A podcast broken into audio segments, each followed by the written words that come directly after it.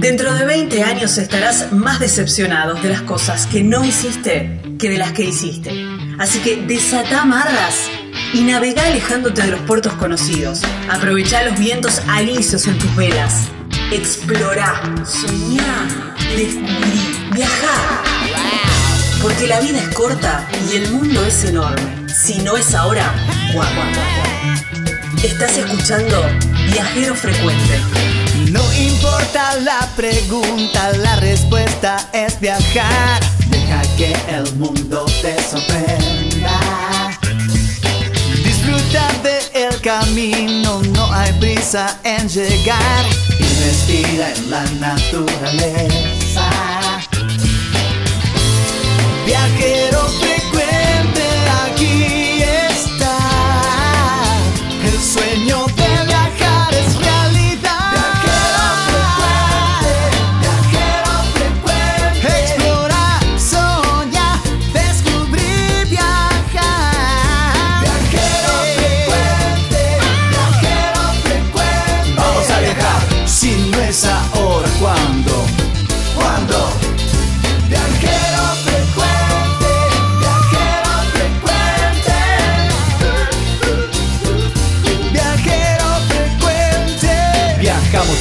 cambiarle la ropa al alma.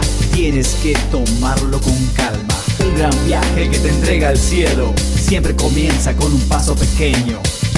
A tu sueño, dale, dale vuelo. Y viajero frecuente te dirá que hay de nuevo.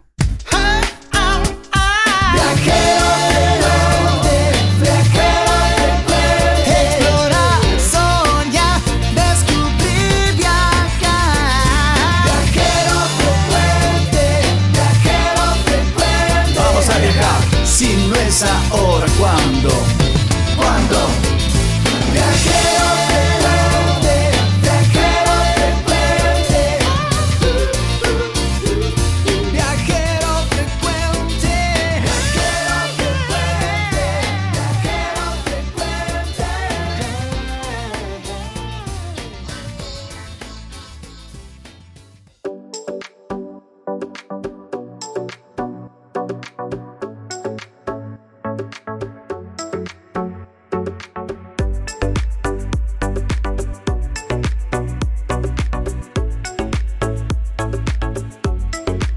¿Cómo están? ¿Cómo les va?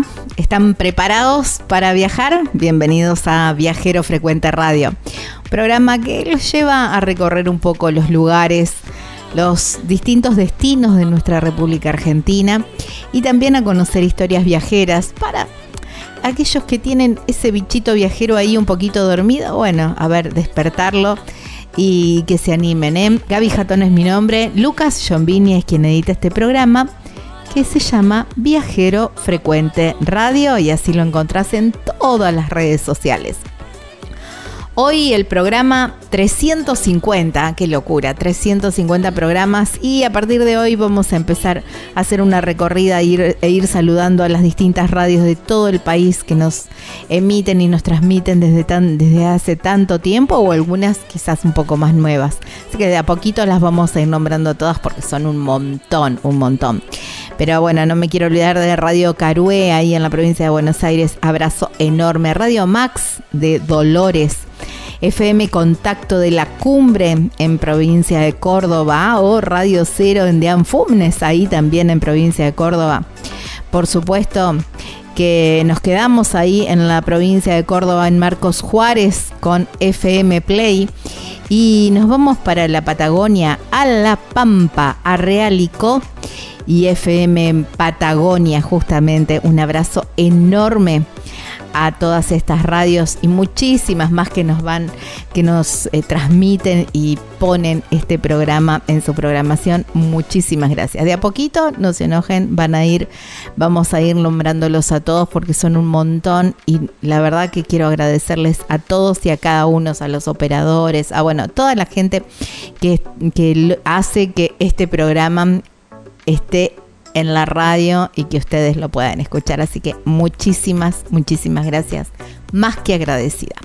Bueno, programa que nos vamos para un poquito también de mucho recorrida, ¿no? Porque nos vamos a Humahuaca, vamos a hacer un recorrido, vamos a hablar con un guía para hacer un, un recorrido por turismo rural, turismo cultural, esta conexión con la naturaleza, con no solamente con el, eh, con el paisaje, sino que el paisaje se amalgama con la cultura y bueno, unos recorridos alucinantes que les va a encantar y realmente van a decir, che, la próxima vez que vayamos al norte argentino, esto lo tenemos que hacer. Y algo también que se da en la provincia de La Pampa, en Parque Luro, se da en esta época, y no queríamos dejarlo pasar porque justamente se da solamente una vez en el año, que es la brama del ciervo colorado. Y bueno, se puede hacer eh, esta, mm, digamos, presenciar este evento y bueno, quisimos estar para que ustedes lo puedan, lo puedan, lo puedan conocer también.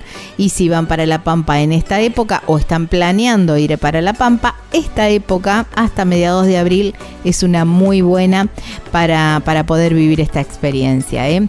Los viajeros, divinos, divinos. Como muchos, la pandemia les hizo hacer un clic y bueno, y están, están recorriendo la Argentina. Ahora los encontramos en Uruguay, pero bueno, una linda historia muy, pero muy inspiradora. ¿eh? Los días de viaje, así se llaman. Días con S, ¿eh? los días de viajes. Ellos son Jorgelina y Cristian, pero viajan con Abril y Julia, que es una familia hermosa que conocimos y bueno, queremos, queremos contarles su historia también. Quédense allí, ¿eh? aprovechen sus cinturones porque aquí comienza Viajero Frecuente Radio.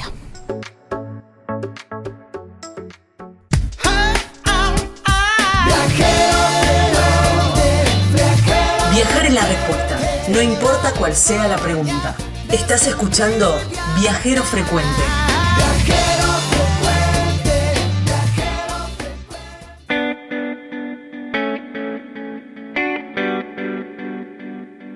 Si entran a Instagram o a Facebook, también a YouTube, buscan Viajero Frecuente Radio, son nuestras redes sociales. ¿eh? Bueno, nos vamos a un destino bien, bien al norte de nuestro país, que me encanta, me encanta, me encanta todo. Me encanta la gastronomía, la alegría que tienen, las fiestas que se hacen, los paisajes y esa amalgama de paisaje con cultura que es preciosa, que no sé si se da en el resto del país, no sé, no quiero, no quiero ponerme ahí, no quiero armar ninguna grieta de nada, pero como se vive en el norte es increíble. Y bien, bien, bien en el norte está Humahuaca. Y por eso lo, lo, llamamos a Elvio Salas. Él es guía cultural y vamos a hablar un poquito también del turismo rural que se da en esa zona. Hola Elvio, gracias por tu tiempo y bienvenido a Viajero Frecuente Radio. ¿Qué tal? ¿Cómo están? Y bueno, eh, Gracias, ¿no? Por contactarse conmigo y saludos. No, por favor, gracias a vos por tu tiempo. Elvio, eh, esto, ¿no? Que decía, a mí me encanta cuando voy al norte porque se siente realmente en, cada, eh, desde la arquitectura, la gastronomía, ni hablar de, todas las artesanías, el la impronta cultural, cómo mantienen todavía eh, todas las costumbres y, eso está buenísimo, ¿no? ¿Podemos armar un circuito así? ¿Podemos armar un itinerario como para empaparnos de todo eso? Y sí, la verdad hay tantas cosas por conocer, este, recorridos, lugares que son eh, espectaculares, este, tienden a llamar mucho la atención de personas que vienen no solo desde eh, Argentina, ¿no? sino también desde otros lugares. El paisaje geológico, el paisaje cultural, como es denominado por este, la UNESCO, ¿sí? desde el 2003, ¿sí? se designa la quebrada de Imahuaca como patrimonio natural y cultural de la humanidad, pero he aquí un rubro, ¿sí? el rubro paisaje cultural. ¿Qué es el paisaje cultural? Ah, el paisaje cultural integra todo lo que es el relieve, la flora, la fauna y al hombre ¿sí? viviendo en equilibrio con ese relieve, con ese contexto ¿sí? natural. ¿sí? el hombre con todas sus manifestaciones eh, culturales, con todas sus tradiciones, ¿sí? Enmarcado en un paisaje geológico ¿sí? de 550 millones de años. ¿sí? Eh, bueno, también a, acercar esta información de que acá en nuestra quebrada de Inahuaca tenemos eh, atractivos culturales que rondan los 10.000 años de antigüedad, tales el caso de Incacueva. En la provincia de Jujuy tenemos dos sitios que son referentes a cuando el hombre este, acá vino por primera vez siendo cazador y recolector, ¿no? Nosotros tenemos registro arqueológico de dos sitios muy importantes, uno en Humahuaca, y departamento de Humahuaca, que se llama Inca Cueva, y otro en el departamento de Tumbaya, que es Huachichocama, en donde se encontraron objetos arqueológicos muy antiguos. Y en ambos hay arte rupestre y perteneciente a esos periodos, ¿no? Cazador y recolector. Ah, el hombre vino a, a esta zona, ¿sí? y transitoriamente, ¿no? Sí, estuvo tal vez en los veranos, eh, precisamente cuando hay más recursos, cuando hay agua, con periodo estival, cuando hay lluvia, ¿sí? Este, recolectando algún tipo de tubérculos naturales, toda esta zona, ¿sí? Y posteriormente, bueno, en épocas más cálidas tendía a irse más hacia el este, a la zona de las yungas. Claro. Pero a partir del 4000 antes de Cristo ya nosotros tenemos indicios de que este, las personas vinieron acá a estos lugares y este, armaron primeras poblaciones y sedentarias. A partir de ahí hasta la llegada del Inca en 1320 después de Cristo, nosotros tenemos lo que se denomina el pueblo Mahuac y es ahí donde nosotros tenemos muchos sitios arqueológicos, ¿sí? Eh, se puede visitar este, las comunidades originarias que datan de ese momento, de lo que es la cultura, nuestra Pachamama, y nuestra Pachamama proviene de aquellos tiempos también, sí, tiene ya 4.000, 5.000 años ya de antigüedad, eh, la costumbre y la manifestación y todas las tradiciones que este están enmarcadas en los ciclos agrícolas, tales como, por ejemplo, el carnaval, que pasó hace poco, y que nosotros no, no lo llamamos carnaval, sino que es la fiesta de la cosecha y la abundancia, donde todo se comparte, se, salen los maíces, las habas, las papas, ¿sí? Eh, en esta época para poder este, tenerlas, ¿no? claro, para poder pasar el invierno también. Claro, Sí, sí, y en este marco y en este contexto hay muchas comunidades originarias que mantienen ¿sí? estas pautas culturales basadas en el trabajo agrícola. Y una de ellas o dos de ellas, particularmente hoy en día, se dedican a lo que es el turismo ¿sí?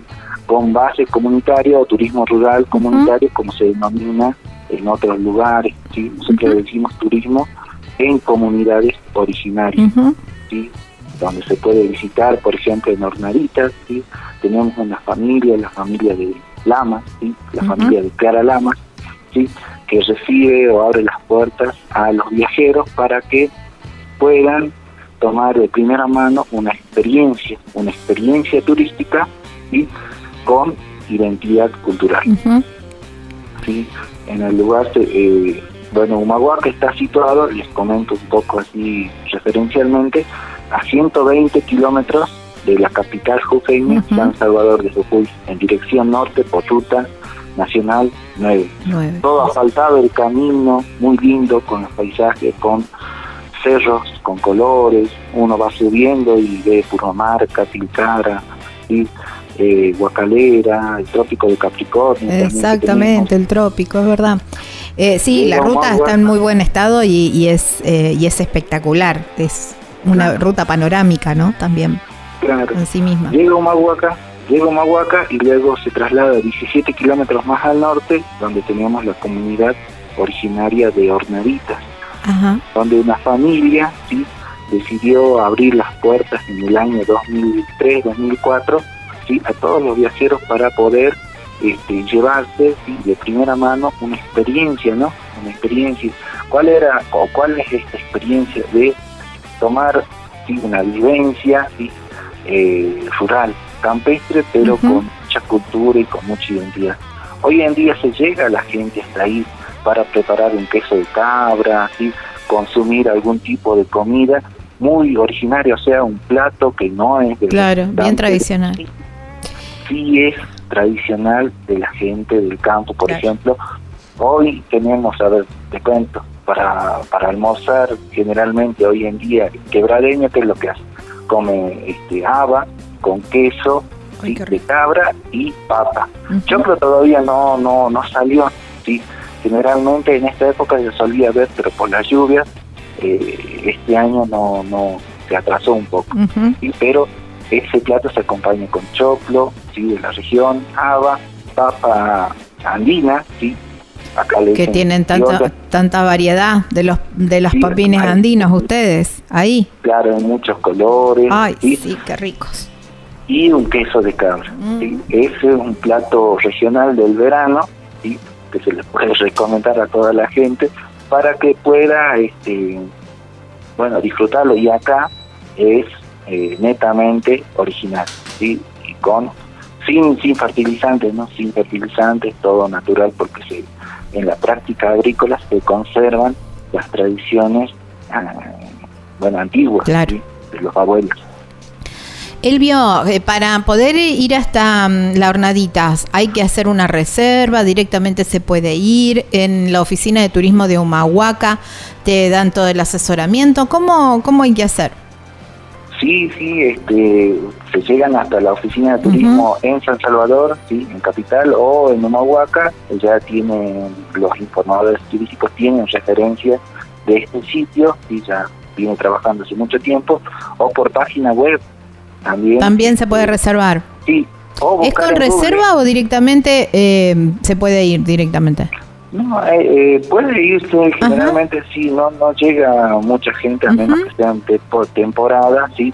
Eh, además, el sitio sí puede reservarse, hay un número de teléfono, sí, o si no, contactarse conmigo, nosotros los acercamos.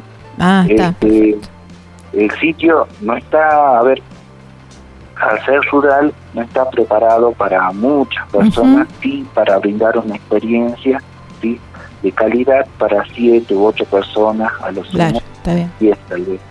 Pero, este, bueno, a esta comida que es parte de la gastronomía ancestral, se, este, eh, se puede agregar la visita a un sitio con arte rupestre, ¿sí? milenario que se llama El Pintado, con petroglifos ¿sí? muy antiguos, y la visita a un churqui y un cardón muy antiguo.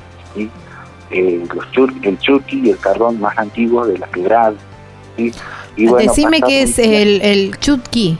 Churqui y el carbón. Bueno, te comento acá, nosotros la flora de la quebrada se caracteriza por el dominio de dos especies. Una es el churqui.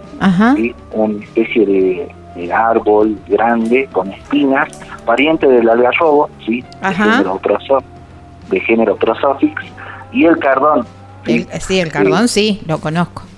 que se, claro que muchos le denominan cactus, pero cactus Ujú. es en sí la variedad, la variedad, la familia toda, y ahí dentro de ellos está el cardón, que tenemos el poco y el pasacano.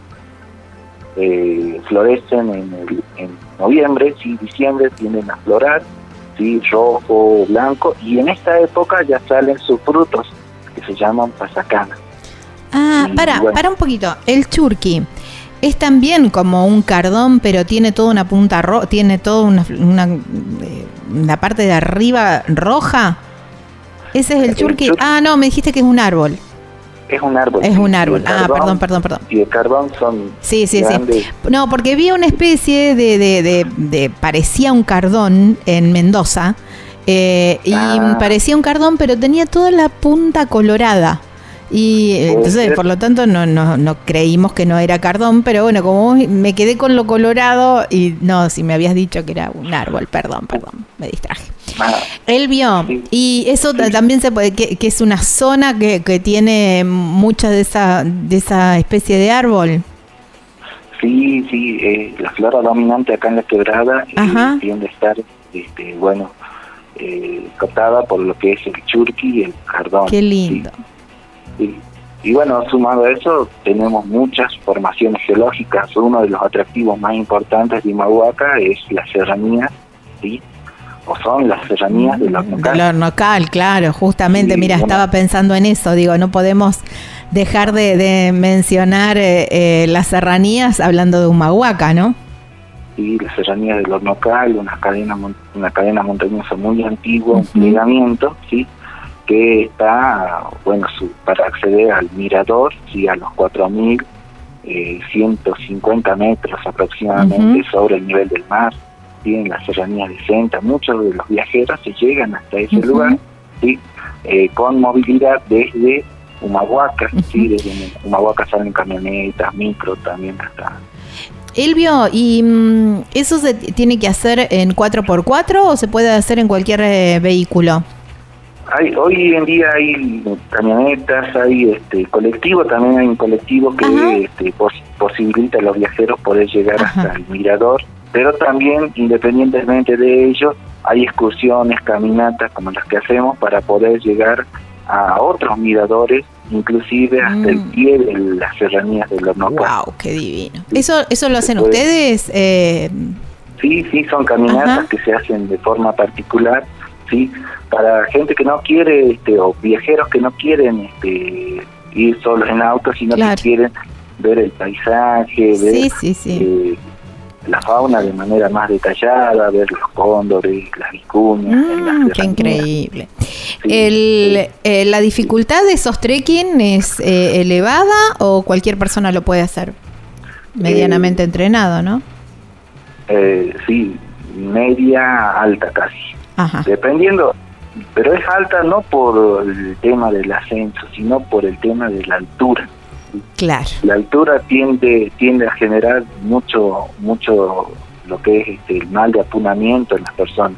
Aclimatarse previamente, sí, visitar tal vez Tilcara, Uquía, sí, muchos lugares con formación geológica que es todo un conjunto, un combo, ¿no? Desde Punomarca, sí, ver el Cerro de Siete Colores, los amarillos en Tilcara, en Guacalera, sí, el Cerro de las Señoritas de Moquía, eh, Hornocal en Humahuaca y el Puente del Diablo también puede ser en la ya en Pórtico Norte ya de lo que es la quebrada de Humahuaca. ah, el Puente del Diablo no no lo tenía tampoco. Uy, cuánta info me estás pasando, Elvio. Sí, Cacueva también es otro sitio interesante que yo le decía que tiene 10.000 años, pero está enmarcado en fondo de color rojo, sí, arenisca de color rojo, una piedra, sí, en donde los abuelos, sí, este, bueno, se quedaban, ¿no? A pastear las llamas. Wow, qué increíble. Lamentablemente me, he quedado sin tiempo, Elvio, pero me queda pendiente. No, no, no, te voy a volver a llamar. Quédate tranquilo que te voy a volver a llamar, porque abriste un montón de, de ventanitas donde quiero hacer clic, porque hay otro montón de cosas para recorrer y creo que eh, a ver, vos que sos el experto, creo que se viene la, la mejor época para, para recorrer el norte argentino, ¿no? Porque marzo, abril, pues ya no, no hace tanto calor, ya no es, creo, época de tanta lluvia. Y, todavía no hace tanto frío, los días no son tan cortos, me parece que hace del norte argentino el destino perfecto, ¿no? Sí, esta época que es Semana Santa, con mm. las peregrinaciones ahí a, a Intilcar, a otros lugares, mm. hace que sí, hasta, hasta junio, julio, sí, sea la época ¿sí? especial para poder visitar estos sitios. Los caminos no se cortan ya por el tema de las lluvias, son menos, sí, son menos menos las lluvias, sí. El tiempo tiende a estar un poco más estable, hay calor, y para visitar este, sitios que tienen este, o que están ubicados en transición con la cuna, todavía está verde. Entonces, eh, se puede, bueno, les cuento, hay un dato, la gente en esta época suele salir a juntar este, muchas hierbas medicinales, hierbas medicinales que están apostadas en las quebradas húmedas, el quinchamal, la chica rica, la muña muña, ¿sí? Para todo el año. Entonces ellos también hacen trekking a su forma. Claro. Y bueno, si se llegan hasta esta zona, pueden encontrar gente en las quebradas húmedas, recolectando este tipo de, hierbas medicinales. Claro. Wow, qué lindo. Qué lindo, cómo me gusta el norte, cómo me gusta. Elvio, agradecerte muchísimo, muchísimo por tu tiempo y prometo una próxima, una próxima nota para ir desmenuzando todos estos lugares. Bueno, hoy hablamos de hornaditas, ¿no? Un poquito más, pero hay muchos lugares para, para conocer y los vamos a ir desmenuzando de a uno, ¿te parece? Sí, bueno, muchas gracias Gaby y bueno, saludos a todos. Abrazo enorme. Gracias, gracias. Chau, chau. Estábamos hablando con Elvio Salas, ¿eh? él es guía de la quebrada de Humahuaca, pero wow, qué lindo, cuánto sabe y cuánto, cuánto hay para conocer y para, para palpitar plenamente ¿eh? todo, el, todo el norte argentino con su cultura, con su gastronomía, con su paisaje, que todo está amalgamado y todo se conserva, por suerte. Ya venimos. Estás escuchando Viajero Frecuente. Encontranos en Facebook como Viajero Frecuente Radio, en Twitter arroba Viajero Radio, en Instagram Viajero Frecuente Radio. Vamos a viajar, si no es ahora, ¿cuándo? ¿Cuándo?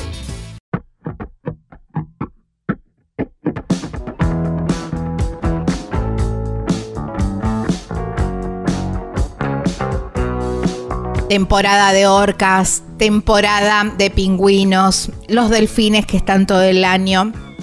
Siempre hay muchísimas, muchísimas alternativas para visitar Puerto Madryn.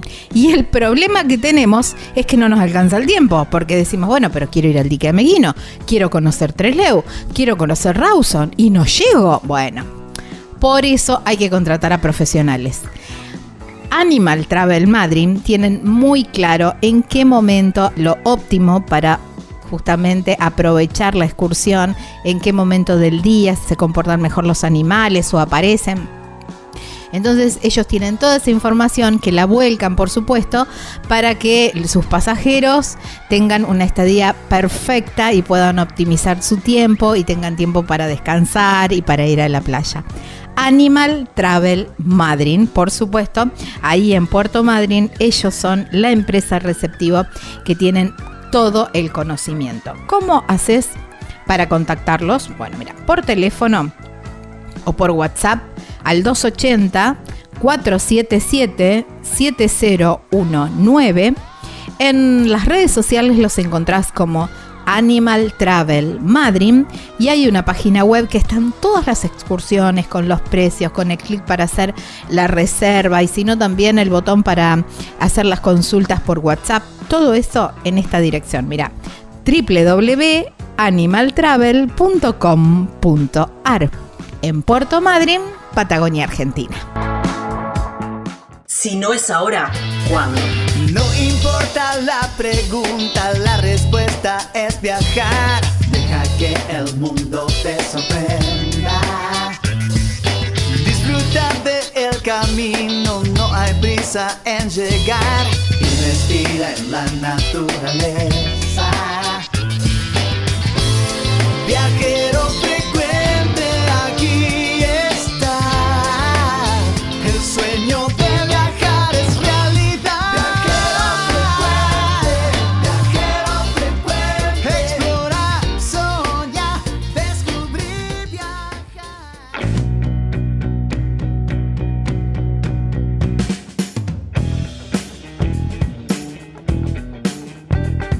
Es increíble cómo la tecnología nos une, impresionante. A veces separa también, pero bueno, en este caso nos une.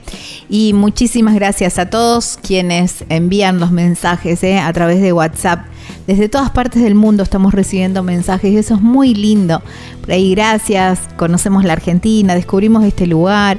Este lugar lo, lo tenía en mente, me agendo este lugar para ir. Bueno, la verdad que muchísimas y muchos comentarios sobre también las historias viajeras. ¿eh? Así que muchísimas gracias a todos y cada uno que está en todas partes del mundo mandando los mensajitos. En el 3400 52 46 40 3400 52 46 40 más 549 si no estás en la Argentina. Y como viajero frecuente radio nos encuentran en todas las plataformas. Los invito por supuesto a sumarse a nuestra comunidad en YouTube, a suscribirse a nuestro canal y así cada vez que subimos algún video les vamos avisando para que lo puedan ver y poner en imágenes también las palabras y ponerle rostro, digo yo también, a esas, a esas notas como formato de podcast también Viajero Frecuente Radio. Allí nos encuentran en Spotify o cualquier otra plataforma y www.viajerofrecuenteradio.com.ar es nuestra página web. Eh, una vez al año se produce este evento en la provincia de La Pampa y está muy relacionado con el ciervo colorado en el Parque Luro, que es ahí donde se preserva el ciervo, por supuesto, y se da la brama. Ahí es donde, a ver, están ellos ahí atentos porque, eh, bueno, para, para formar pareja, formar harén me parece o algo de eso. Pero bueno, vamos a conocer un poco más de qué se trata este evento que se realiza, que se da, que se puede presenciar, digamos, se, da siempre, eso es un evento natural, pero bueno, en el Parque Luro se está armado de tal forma que uno lo puede casi presenciar y por eso lo llamamos a Jorge Bríguez. Él es eh, guía local y, es quien te acompaña en esta hermosa aventura. Hola Jorge, gracias por tu tiempo y bienvenido a Viajero Frecuente Radio. Hola Gaby, ¿qué tal? ¿Cómo estás? Muy bien. Eh, no, por favor, eh, saludos a vos y a, y a toda tu audiencia. Estamos hablando del evento que se viene, que es biológico, que se llama La Brama. En el que no es la cerveza. No, no es. Nada que ver. Podría ser, pero no es. No, ¿a, qué llamamos, a qué llamamos este, la brama? Este, al ruido característico, al bramido que hace el ciervo colorado macho cuando eh, se va a, reproducir en su época de lo que es marzo-abril. Por eso se da en esta, en esta fecha. Entonces se llama brama eso, ¿no? Los machos son los, los que braman, eh, es un bramido y bueno, este, es una experiencia única porque es sensitiva y la podemos realizar este eh, solamente acá en la Reserva Parque Ludo porque está a unos 35 kilómetros hacia el sur de la provincia de, Santa Rosa. la ciudad de Santa Rosa, claro, y mucho más cerca del autódromo. Eh, entonces, este, la época de reproducción para que ellos sigan estando, porque los ciegos colorados son exóticos y eh, los introdujo Ludo creo que lo hablamos una vez en tu introdujo ya por 1905, tiene más de 100 años de introducción en La Pampa y en Argentina. Claro. Y entonces, por lo tanto, eh, lo que sucede en esa época es este, ni más ni menos que la reproducción del ciervo colorado para seguir estando en el tiempo. Claro. Jorge, eh, disculpame mi, mi, ignorancia, ¿no? Pero, eh, a ver, es, como, eh, es, es, el momento en que el ciervo busca novia, digamos sería, hablando en gaucho. Hablando, sí, sí, sí, sí. Eh, Imagínate, Gaby, que el ciervo se prepara 10 meses para dos meses. Ajá. Para que vos te des una idea.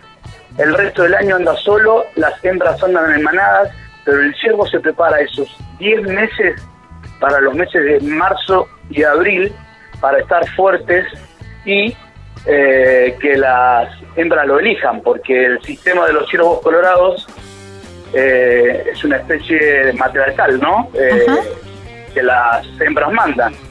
Bien, ahí, vamos por los ciervos. Incluyéndonos, totalmente, totalmente, incluyéndonos. Bueno, y entonces es un espectáculo único que yo te puedo explicar, te puedo decir un montón de cosas, pero es sensitivo y se hacen excursiones. Nosotros aquí en la reserva natural, este, si quieren luro a los ciervos los trajo para cazarlos, aquí nosotros los cuidamos y hacemos unas, unos recorridos que van de más o menos unos 2.000 metros, sería hacia unos miradores por el bosque pampeano, por, por, los caldenes, y, bueno, vamos y les sacamos fotos, los escuchamos, y es eso de la reproducción, el ciervo lo que hace es eh, formar un harén, mientras más grande y poderoso sea, o sea, nosotros llamamos el, el alfa, ¿no es cierto? Puede tener a 40, 50 hembras en su harén, pero eh, la naturaleza es sabia, ¿no es cierto? Él está preparado, o sea, está preparado para poder servir a esas 50 hembras, pero como la naturaleza es sabia, eh, no van a ovular todos al mismo tiempo, porque ustedes imagínense que todas las hembras ovulan al mismo tiempo, claro, la no da el sería un problema. Así que, eh, como responde a un sistema matriarcal, lo que es la, el ciervo, el sistema de los ciervos colorados, que responden a tres preguntas básicas, que son dónde, cuándo y con quién.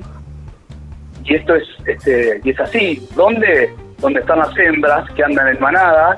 Generalmente las hembras están en los pastizales, en lugares donde hay comida. Claro. Y los ciervos, nosotros decimos que bajan y vienen de, de la parte alta, que en realidad no, no es tan así, pero bueno, eh, vienen y andan solos, por ahí de un grupito de, de- de chiquitos, vienen y forman los arenes para reproducirse.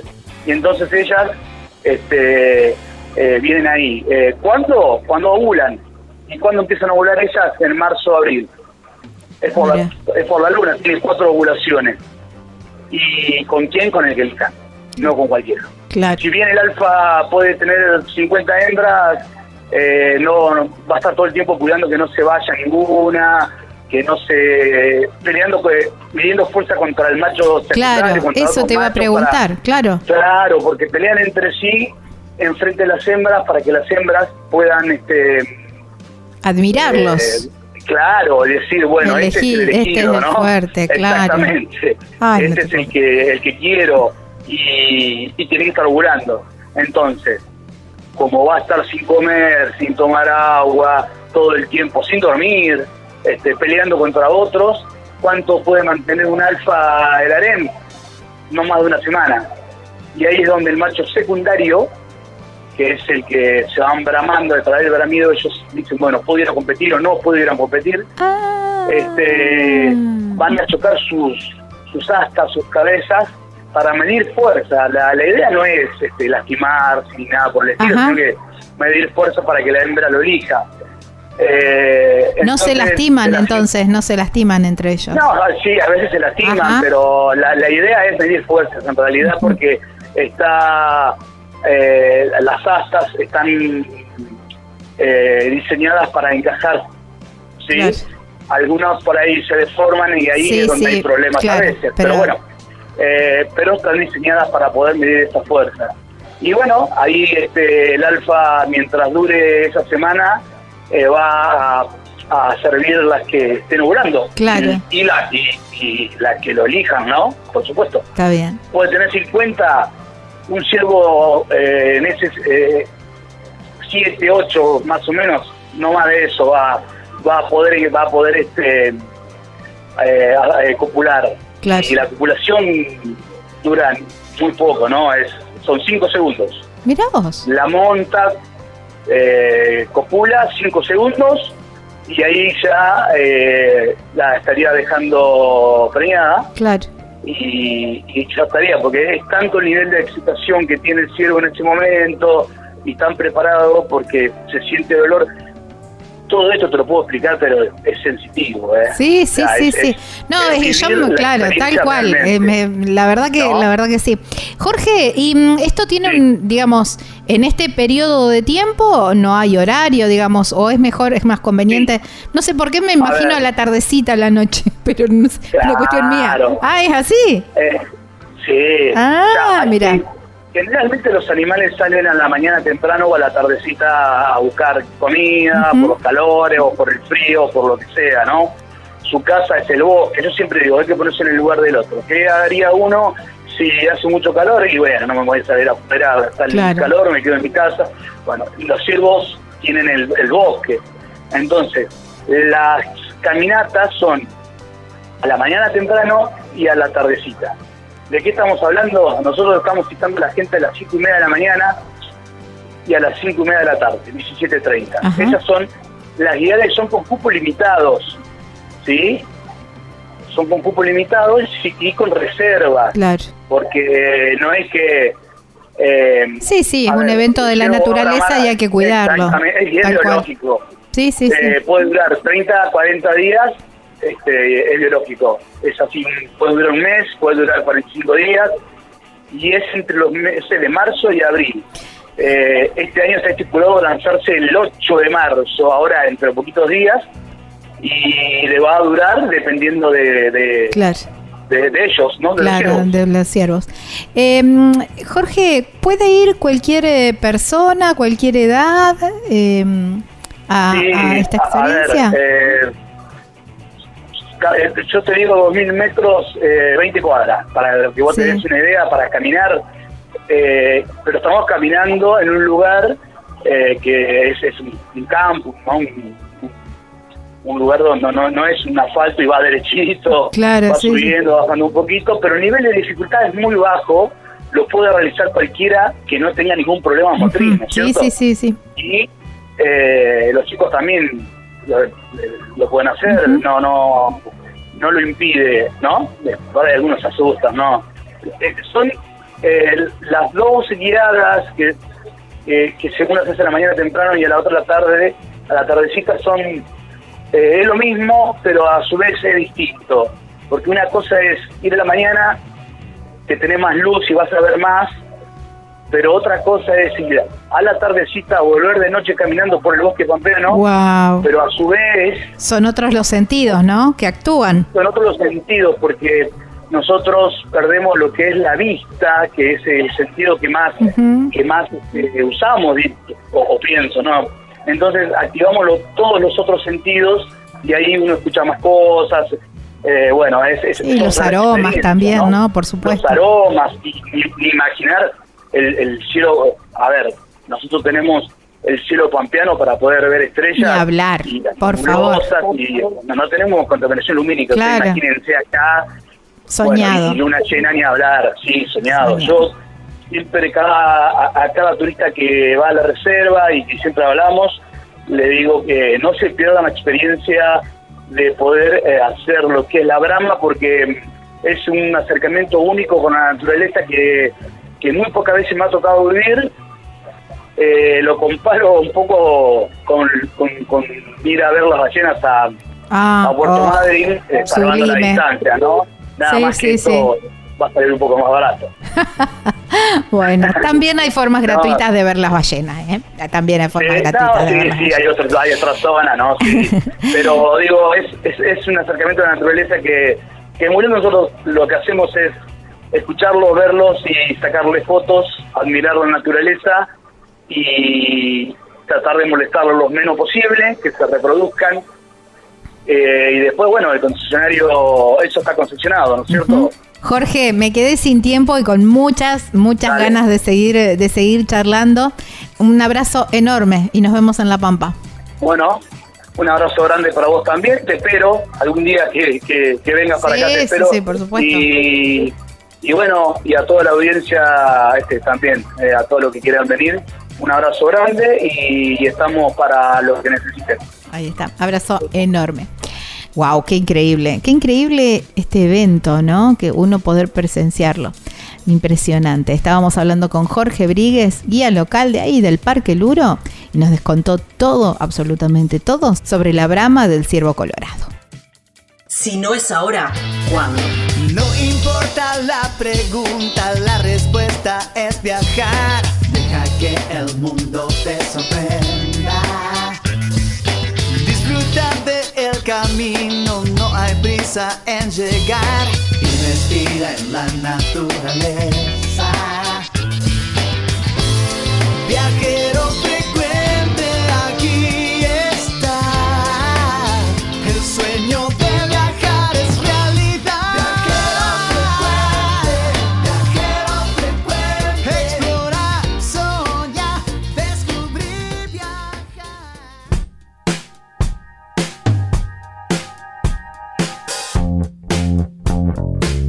Todavía nos quedan unos cuantos días ¿eh? para disfrutar de la playa de nuestra costa atlántica. Y Villa Gesell siempre tiene un valor agregado, ¿eh? porque es una ciudad preciosa. Y si los días no están para playa, no importa, hay un montón, un montón de cosas para hacer para poder disfrutar. El lugar, el lugar es Hostería Las Muticias. Ahí es donde yo te recomiendo que vos te vayas a alojar porque está muy cerquita de la playa, a metros, pero tiene piscina también. Entonces tenés lo mejor de los dos mundos. Por supuesto, las habitaciones son preciosas, por supuesto que tiene cochera y atendido por sus dueños. Entonces, bueno, tiene un combo perfecto para que vos no pienses más y solamente digas las muticias ¿Cómo haces para reservar? Bueno, muy, pero muy sencillo. Ingresás a las redes sociales, los encontrás como las Muticias. La llamás a Susana o le mandás, lo envías un WhatsApp al 11 68 62 36 91 y una página web súper completa que vas a tener toda la información y los links para poder reservar, que es www.lasmuticias.com.ar en Villa Gesell, República Argentina.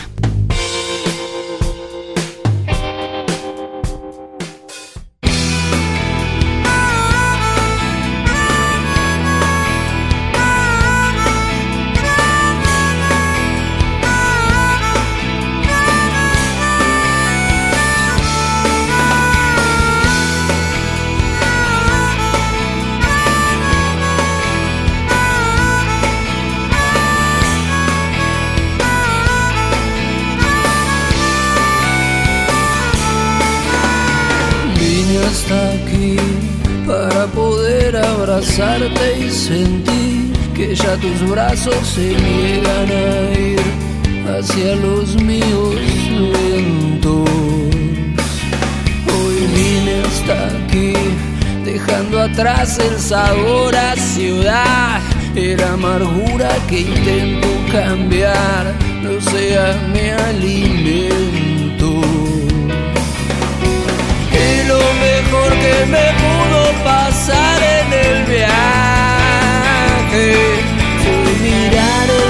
paisaje y seguir. Fue mirar el paisaje y seguir.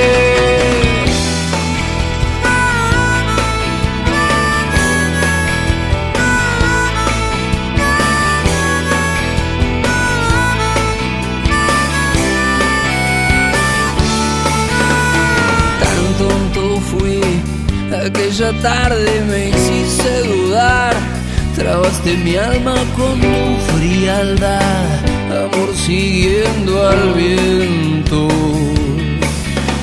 El miedo a sufrir hoy me congela en el rancho peor. Si hace frío que venga el calor, yo no quiero estar viejo. Y lo mejor que me pudo pasar en el viaje fue mirar el paisaje y seguir, fue mirar el paisaje y seguir. Es lo mejor que me pudo pasar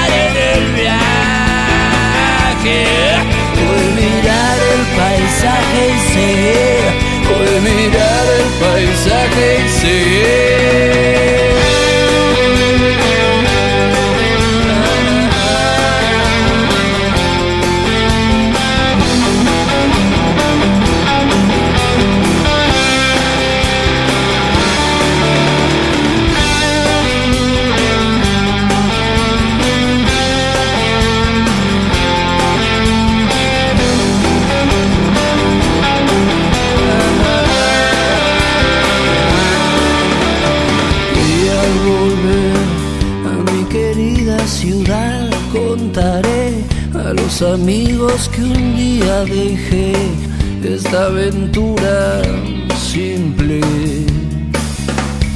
Voy a mentir cuando les diga que ya superé, que nunca hubo dolor en mi piel, que nada tuyo existe, nena, no. Y lo mejor que me pudo pasar en el viaje paisaje y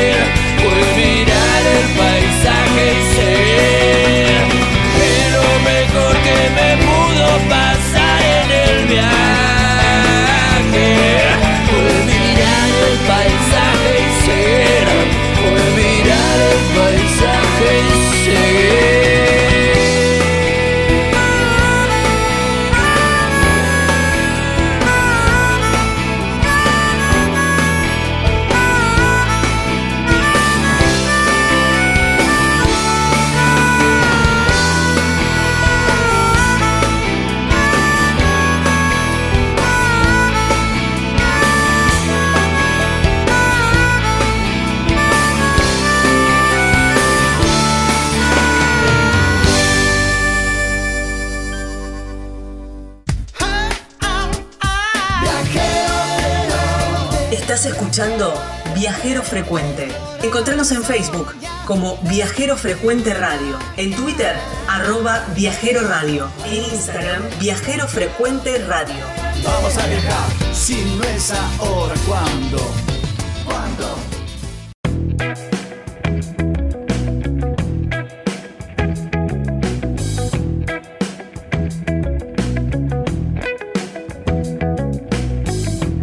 Sos bichito de las sierras, bueno, te recomiendo un lugar y es Carpintería, muy, pero muy, muy cerquita de Merlo, ahí en la provincia de San Luis. El otro día hablaba con un oyente y me decía, yo siempre voy a carpintería y, y descubrí, dice, las, las cabañas Punto Serrano y ya me instaló ahí. Voy siempre ahí porque tengo todo muy, muy cerquita.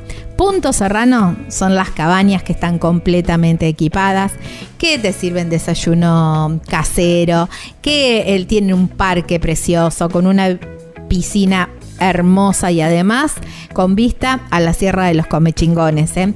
Hermoso, hermoso lugar, súper recomendable.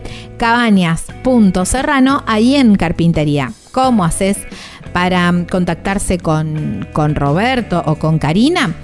11 45 63 68 05 también por las redes sociales, Punto Serrano Carpintería y la página web, que es súper completa, es www.serrano.com.ar. Ahí en Carpintería, provincia de San Luis, República Argentina.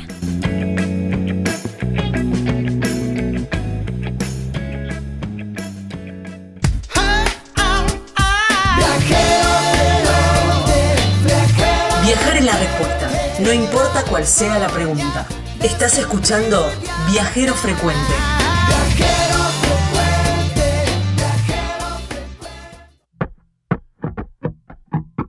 Imagino que en este lapso estuviste ingresando a las redes sociales y buscando Viajero Frecuente Radio. Ahí le pones un seguir, ¿eh? Estamos armando esta comunidad Viajero Frecuente Radio que nos encuentran en Instagram, en Facebook, en TikTok. Pero también para encontrar el más contenido y volver a escuchar todos los programas, nos encuentran como formato de podcast en Spotify o cualquier otra plataforma donde escuches podcast. ¿eh? Pero también o en nuestro canal de YouTube donde tenemos imágenes. Entonces ponemos imágenes a las palabras y bueno, ahí nos encuentran como Viajero Frecuente Radio. www.viajerofrecuenteradio.com.ar es nuestra página web y 3400 52 46 40 3400 52 46 40 más 549 si estás fuera del país para enviarnos un WhatsApp y poder charlar, interactuar desde ahí. Y gracias todos los mensajes que envían desde todas partes del mundo, porque bueno, con formato de podcast y además que salimos en México, en Australia, bueno, se escucha y, recibimos de, todos lados. ¿eh? Qué lindo, me encanta, me encanta eh, que conozcan nuestro país. Pero más 549 también tuvieron que poner nuestros viajeros porque están del otro lado del charco. Están en Uruguay, aunque son argentinos. ¿eh? Son argentinos, son nuestros, son bien argentos. Son de Tandil, provincia de Buenos Aires. El año pasado decidieron, creo que, largar todo, ya nos van a contar bien la historia, y salir a viajar. Están viajando, han recorrido, creo que toda la Argentina, por lo menos eso lo, lo cuenta en las redes sociales. Se, ve el, recorrido y creo que no les ha quedado nada por ninguna provincia por pisar. Ellos son Jorgelina, Cristian, Abril y Julia, una familia viajera que los encuentran en las redes sociales y ahí los invito también a que los busquen y los sigan, por supuesto, los días de viaje. Los tengo del otro lado de la línea, a Jorgelina y a Cristian y les doy la bienvenida. Hola chicos, gracias por su tiempo y bienvenido a Viajero Frecuente.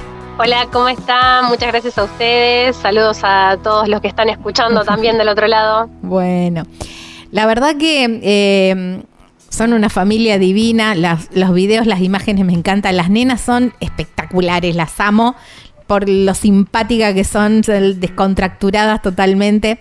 Pero ¿cómo, cómo arrancó esta, esta hermosa locura? Y bueno, ¿cómo arrancó? un poco en la pandemia, me parece que nos agarró literalmente la locura. Eh, empezamos a, a replantearnos un poco el estilo de vida que llevábamos, que es más tradicional, ¿no? Los dos teníamos nuestros estudios universitarios, nuestros trabajos, nuestra vida tranquila, digamos. Eh, ¿Qué hacían? pero ¿Puedo como que nos faltaba algo, ¿no? Nos faltaba... Sí, Cristian tenía un comercio y yo daba clases en la universidad. Ajá. Eh, pero eso hacía como 10 años, ¿no? Que hacíamos lo mismo, así que ya estábamos, como nosotros estamos en los 40. Eh, pero nos faltaba algo, nos faltaba eso de, de- de tiempo para disfrutar con las chicas, de poder hacer más actividades en la naturaleza, de conocer lugares que siempre nos gustó y lo hacíamos de forma muy limitada en los días de vacaciones, siempre a las corridas. Eh, y bueno, y con la restricción de no poder moverse en la pandemia fue como que más ganas nos dieron de viajar y de Claro. poder volver a, a conectar con los viajes. Y empezamos a seguir a muchos viajeros y, y a ver que, que era posible como modo de vida, que hasta ese momento no lo habíamos planteado. Pensamos primero en, en poner un impasse en nuestro trabajo, decir, bueno, una licencia, hacer un viaje largo y volver. Pero después fue tomando forma de cambio de vida y dijimos, es posible y nos empezó a gustar. Eh, y bueno, y vimos que muchas familias lo hacen, que quizás es como que lo que más nos traba, ¿no?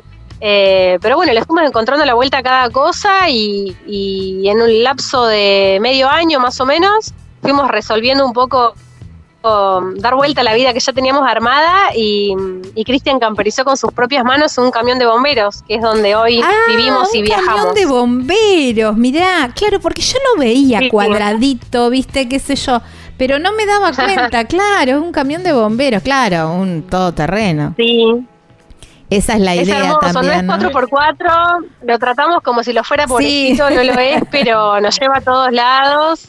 Bueno, pero es un vehículo y que es un. Mercedes-Benz eh, del año 80. Claro.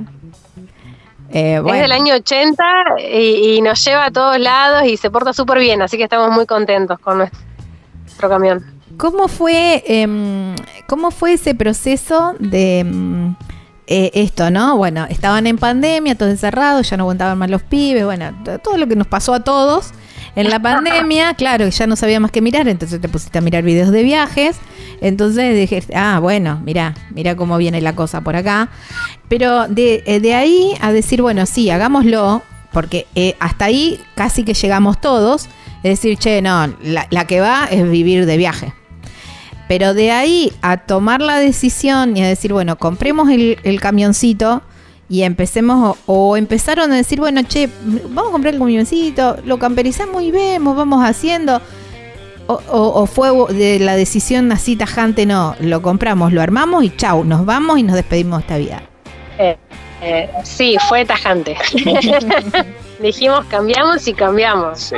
Total, para arrepentirse hay tiempo, Hay más nos íbamos a arrepentir de no haberlo intentado nunca. Mm. Así que dijimos, Bien. bueno, si en algún momento queremos volver a la vida tradicional, es- en realidad es lo más fácil. Lo más eh, desafiante ya era lo esto. conocemos, claro, Claro. ya conocíamos lo que estábamos haciendo y que en realidad, bueno, nada, no, no nos terminaba de llenar, entonces dijimos, no, vale la pena, digamos, animarse y dijimos, listo, o sea, vamos a hacer el cambio y se hace directamente. Y para eso, en realidad, bueno, estuvimos dos meses, tres meses buscando un camioncito y es en realidad cuando lo encontramos, creo que ahí fue donde realmente empezó, digamos, porque Claro. ahí donde compramos, digamos, lo vimos un día y al otro día ya lo señamos y nada, pasaron un par de días y ya lo teníamos en casa y ahí empezó todo el proceso Claro. ya como materializado, ¿no? Entonces ya dejó de ser la idea, la idea, mm, bueno, profunda que teníamos en realidad, pero como que ya ahí empezó el, el- el trabajo en sí, el cambio. Ahí es cuando se te empezás como, viste, a, a- a hiperventilar y a decir, bueno, ¿qué hicimos? Bueno, ahora ya estamos, arranquemos, ¿no? Sí, pero siempre lo vivimos como, como algo súper positivo. Fueron meses caóticos los previos al viaje porque Eran Eh, dos trabajos, dos, claro, trabajos, dos, dos situaciones. claro, era sí, desarmar una vida anterior y empezar a armar esta nueva forma de vida. Entonces era nada, un estrés, pero un estrés lindo, ¿no? Sí, Llegamos a diciembre, pero a full. Divino.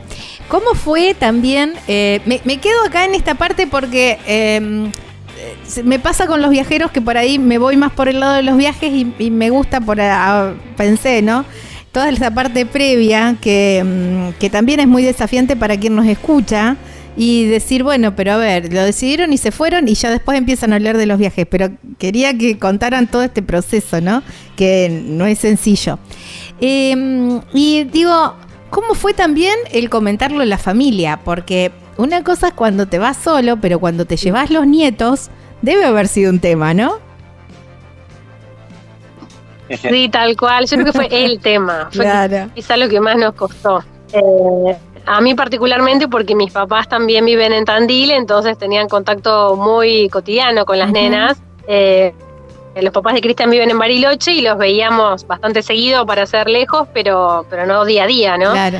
Así que bueno, quizás lo que más costó. Pero bueno, hoy, después de más de un año de vivir viajando, la verdad es que todos nos adaptamos súper bien. Em, hoy la tecnología te acerca, la verdad, eh, uno puede mantener contacto muy, muy frecuentemente. Y también nosotros somos conscientes de que queremos que nuestras hijas se críen en todo frecuente, tienen la dicha de tener sus cuatro abuelos. Así que nuestro plan no es Ushuaia, Alaska, sino un modo de vida de vivir viajando. Y siempre Tandil y Bariloche, donde están los abuelos, son destinos de, de vuelta. Hemos ido varias veces de, en el tiempo que llevamos viajando. Abuelos a hacer viajes con nosotros. Tenemos planes de seguir viajando con los abuelos. Eh, así que son, mm, son experiencias hermosas que estamos pudiendo compartir con ellos que quizá de otro modo no lo hubiéramos hecho. Así que eh, le estamos encontrando todos el, lado positivo. Y, y nada, nos encanta sumarlos ¿no? a, la aventura también. Sí, me imagino que sí. ¿Cómo en ese, en ese preparativo y en, en esa búsqueda de ver tantos videos de los de otros viajeros, ¿Cómo, ¿Cómo fueron priorizando qué llevar en el, mm, eh, eh, en el camioncito, ¿no? En el motorhome. Porque, bueno, hay que, hay que empezar a, compensar y a decir, bueno, eh, esto se queda, esto, esto sí o sí, esto me gusta pero no, no entra o no, no tiene razón de ser para llevarlo. Esa selección debe haber sido... Ese último aspecto, el último aspecto nos lo olvidé y el de esto me gusta, pero no va acá, nos lo olvidamos. Claro. Salimos con un montón de porquerías que no nos servían en nuestra vida viajera, así que nos empezó a agarrar el ataque en los primeros días de viaje, porque no podíamos movernos acá adentro. Así que empezamos a armar cajas y encomienda para los abuelos. Chavo, esto se tiene que volver, no entra. O sea, es las cosas o nosotros, claro. Claro, así sí, eso fue ahora una anécdota graciosa, pero fue realmente. Habíamos traído hasta un globo terráqueo, o sea, era muy lindo, pero no, ahora vamos a verlo de verdad, el globo terráqueo, ¿viste? No, era, no había manera, era el globo para que ir para allá. Claro, sí. de último, uno inflable la próxima. Sí, no, no, no, fue muy gracioso. Eh, pero sí, nosotros vendimos casi todas nuestras cosas, vendimos el auto, alquilamos la casa, vendimos todos nuestros muebles, electrodomésticos, ropa, porque todo lo que no entraba acá, ¿no? Que era mucho. tiene, uno tiene un ropero gigante en casa y bueno, y acá lo, lo achicamos, pero menos a un décimo, calculo yo. Entonces, digamos, la ropa que entra ahí es la que va y después nada. El resto ya no, no, no, no, no entra en nuestra vida. Prioridades hoy, lo que más nos ocupa son las cosas de las nenas, porque tienen muchos juguetes, ropa, libros y cosas de de manualidades y todo ese tipo de cosas así, tienen un montón, así que lo que más nos ocupa es eso. Y como van creciendo, en realidad no es que podemos tener una muda para entonces tenemos que tener como nada, eh, crecen a, velocidad impresionante y tenemos que llevar stock de, ropa en realidad que ya teníamos, pero bueno, tenemos así como... Eh, un, un, guardarropa especial para, para los meses que vienen. Sí, para, para, verano, para invierno, como que bueno, vamos viendo, sí. Pero lo que más nos ocupa son las cosas de ellas, en realidad. Claro. Eh, por suerte el camión es chiquito, pero bueno, es más grande que cualquier claro, sí, se ve combi normal o u otro tipo de vehículos que hayamos visto más chiquitos. Eh, entonces tenemos bastante espacio de guardado, así que bueno. Pero sí, es, es una etapa de decisión de cada objeto que uno tiene en la casa, cada pequeña cosita, ¿qué hago con esto? Claro. Es verdad, es todo un proceso. Sí, sí, es todo un proceso. Eh, bueno, el globo terráqueo fue lo primero que dijeron para globo lo terráqueo se volvió. Pero eh, Teníamos una muñeca enorme que era del tamaño de nuestras hijas que la quisieron traer, no, la muñeca se vuelve. De hecho, la tuvimos que descuartizar pure para poder mandarla porque uy, era enorme. la desarmamos para poder mandar la muñeca. Así que muy gracioso, ¿no? Pero era, era inviable. Sí, sí. Bueno, eh, Globo Terráqueo y Muñeca eh, se fueron, pero mm, ¿cuál en este año de, mm, ya más de un año, ¿no? De experiencia, eh, Sí. ¿cuáles fueron esos objetos que dijeron, che, qué golazo haber traído esto? Eh, al margen de lo, del- de lo cotidiano, ¿no? Lo que normalmente tiene un, un motorhome o, o, bueno, o una casa rodante o, o como viaje la gente. Pero eh, decir, che, esto la verdad que es mi mejor inversión. Nos salvó la vida. sí. Sí, no, ahora estoy pensando, eh, por ahí tenemos una heladera chiquita pero con freezer. Y eso la Ah, verdad que está bien. bueno. Sí, Porque nos está permite bueno. tener alimentos, viste, que decís, bueno, tengo como más posibilidad, más variedad, o para las chicas, no sé, a veces les hacemos helado con las paletas con yogur, que eso les gusta. Eh, tenemos siempre agua muy fresca cuando nos agarra calor. Yo creo que el freezer está muy bueno. Es algo que, que quizá no muchos motorhome tienen y e- es algo muy práctico. Las, Si te eh, tengo que decir algo así, claro, también sí, tenemos sí, una sí. cocinita que es chiquita pero tiene horno, que también está bueno tener hornito. Son cosas que en tamaño chiquitito te da el mismo confort que la casa, que en realidad no, no lo valoramos tanto porque, porque lo tenemos, pero si no lo tuviéramos lo extrañaríamos, me parece. Sí, sí, sí, tal cual, tal cual. Eh, las niñas son eh, pequeñas, ¿qué edades tienen? Y ahora tienen cuatro y seis. Eh, ¿Y cómo fue contarles a ellas eh, este, este cambio de vida? ¿Cómo fue? Claro, la más grande en realidad es la que más, eh, bueno, en su momento antes de salir es como que la que más eh, caía o razonaba, digamos, de lo que estábamos Sí. haciendo. ¿Qué pasa? Que, la verdad que están desmantelando la casa. Claro.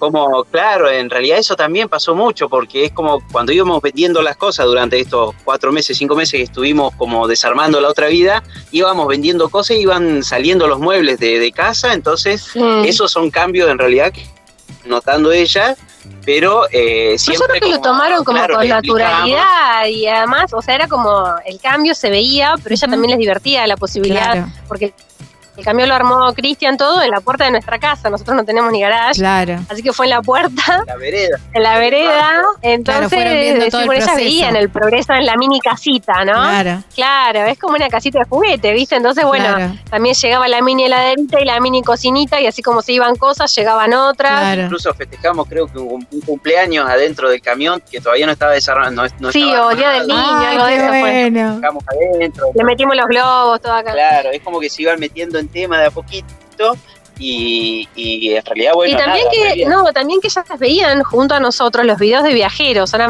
haciendo memoria, ¿no? Por Claro. ejemplo, nosotros los mundos son una familia referente, porque nosotros decíamos, ¿cómo viajan en un camión con tres hijos? Claro. Están en otro continente y lo pueden hacer, digamos que esos nenes disfrutan y que también aprenden y, Sí, decíamos, qué lindo hacerlo. están. Y ellas también. Y, y entonces es como que ya se saben los nombres de los nenes viajeros y, y ven otras familias y se saben los nombres y, y los miran y, y les gusta también lo que ellos hacen. Claro, Entonces es como que me parece que lo fueron tomando con naturalidad un poco también por eso. claro, genial, buenísimo. Eh, buenísimo que así sea. ¿Y cómo es viajar en familia? ¿Los, los horarios se acomodan mucho a, a los niños? ¿O, o, o cómo... O, o- o copiaron, digamos, más o menos la vida cotidiana y la, y la trasladaron a los viajes? No, la verdad que todos los días son distintos, pero sí se adaptan mucho y que creo que fue uno de los cambios más positivos de este modo de vida al reloj biológico de ellas. Eh, o sea, a las que ponen el despertador son ellas, eh, las que dicen cuándo hay que acostarse son ellas. Entonces, esas cosas notamos que en su humor, en su comportamiento, influyen muchísimo. Eh, tanto respetarle su reloj biológico, que antes por ahí no pasaba, porque bueno, no- nos tenemos que ir a trabajar y hay que levantarse y hay que salir y te tengo que dejar con la abuela, o Claro. Eh, hay que ir al jardín y si estás dormida hay que levantarse igual. Ese tipo de cosas eh, ya no pasan, les respetamos mucho su ritmo y, y otra cosa, mucho el contacto con la naturaleza. Entonces son dos factores que han impactado súper positivamente, me parece. Claro, aparte aprender geografía e historia in situ, ¿no? Eso que es Sí, eh, increíble. también. Chicos, les voy a pedir un favor, les voy a pedir un favor si me esperan un momentito que vamos a hacer una, una pausa y seguimos en el próximo bloque, ¿puede ser? Dale, dale. Bueno, estamos con Jorgelina y Cristian. Ellos son los días de viaje. Ya en esta, en este corte, ahora mientras el tema y sale algo de publicidad, bueno, aprovechan, ingresan a las redes sociales y buscan los días de viaje y les ponen un seguir. Ya venimos.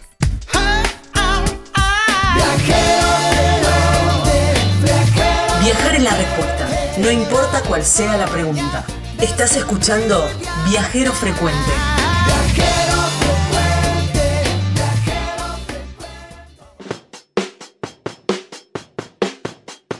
Fue récord este fin de semana largo y por supuesto siempre es un destino que ofrece tanto, que tiene tanto, que siempre se llena. Por eso hay que hacerlo con tiempo, ¿eh? hay que reservar con tiempo en Tafí del Valle, en la provincia de Tucumán. Y las cabañas, ah, Pacarina, son espectaculares porque tienen una vista. Es como que, que hubieran estado las cabañas y todo se hubiera armado alrededor tienen como un balconcito, como una terracita, sin escalera, ¿no? Pero una cosa muy, muy, así, un lugarcito muy lindo, eh, con un juego jardín, entonces vos te tomás una cervecita fresca, o un café con leche, bueno, lo que te, un cafecito, lo que tengas ganas de tomar, y tenés una panorámica de los cerros que son espectaculares. Si vas con chicos, ahí nomás a unos metros están los juegos de los niños. Entonces vos podés descansar muy tranquilo y los chicos jugar y divertirse también a su manera y todo de una manera súper, súper segura. ¿eh? Cabañas Pacarina, ahí están Marisa y toda su familia que bueno, te atienden como los dioses realmente. ¿Cómo haces para reservar? Mira, por WhatsApp o por teléfono 381 331 3588. En las redes sociales los encontrás como Cabanas Pacarina, Pacarina con Q. Y hay una página web súper completa que es www.cabanaspacarina.com.ar, ahí en Tafí del Valle, provincia de Tucumán, aquí en la República Argentina.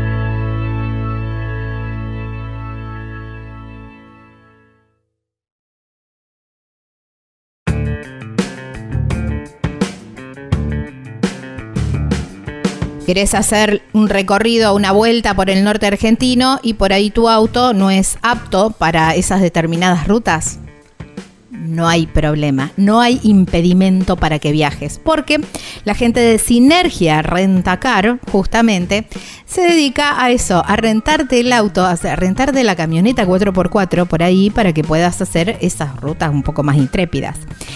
El sistema es muy sencillo. Ingresás a www.sinergiarentacar.com y ahí tenés un. Se te abre una ventana, elegís el lugar ¿eh? que retiras el auto, lo podés retirar en cualquier lugar, lo podés entregar en cualquier lugar y ahí pones donde lo podés, eh, donde lo vas a entregar. Igual eso se puede ver también si por ahí en el camino decidís cambiar el itinerario.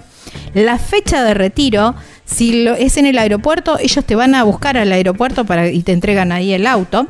la fecha de entrega de ese vehículo y después tenés las categorías. Y ahí tenés para elegir. Tenés autos más chicos, más grandes, más económicos, camioneta, lo que vos quieras.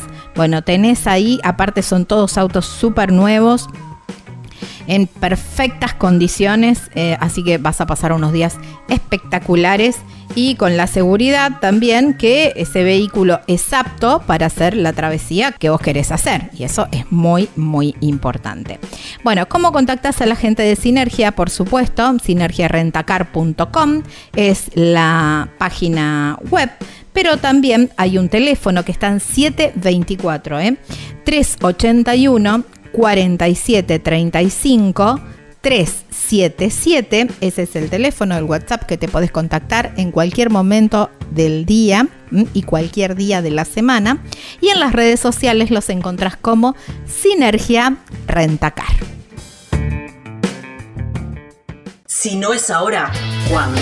No importa la pregunta, la respuesta es viajar. Deja que el mundo te sorprenda. Disfruta del camino, no hay prisa en llegar. Y respira en la naturaleza. Viajero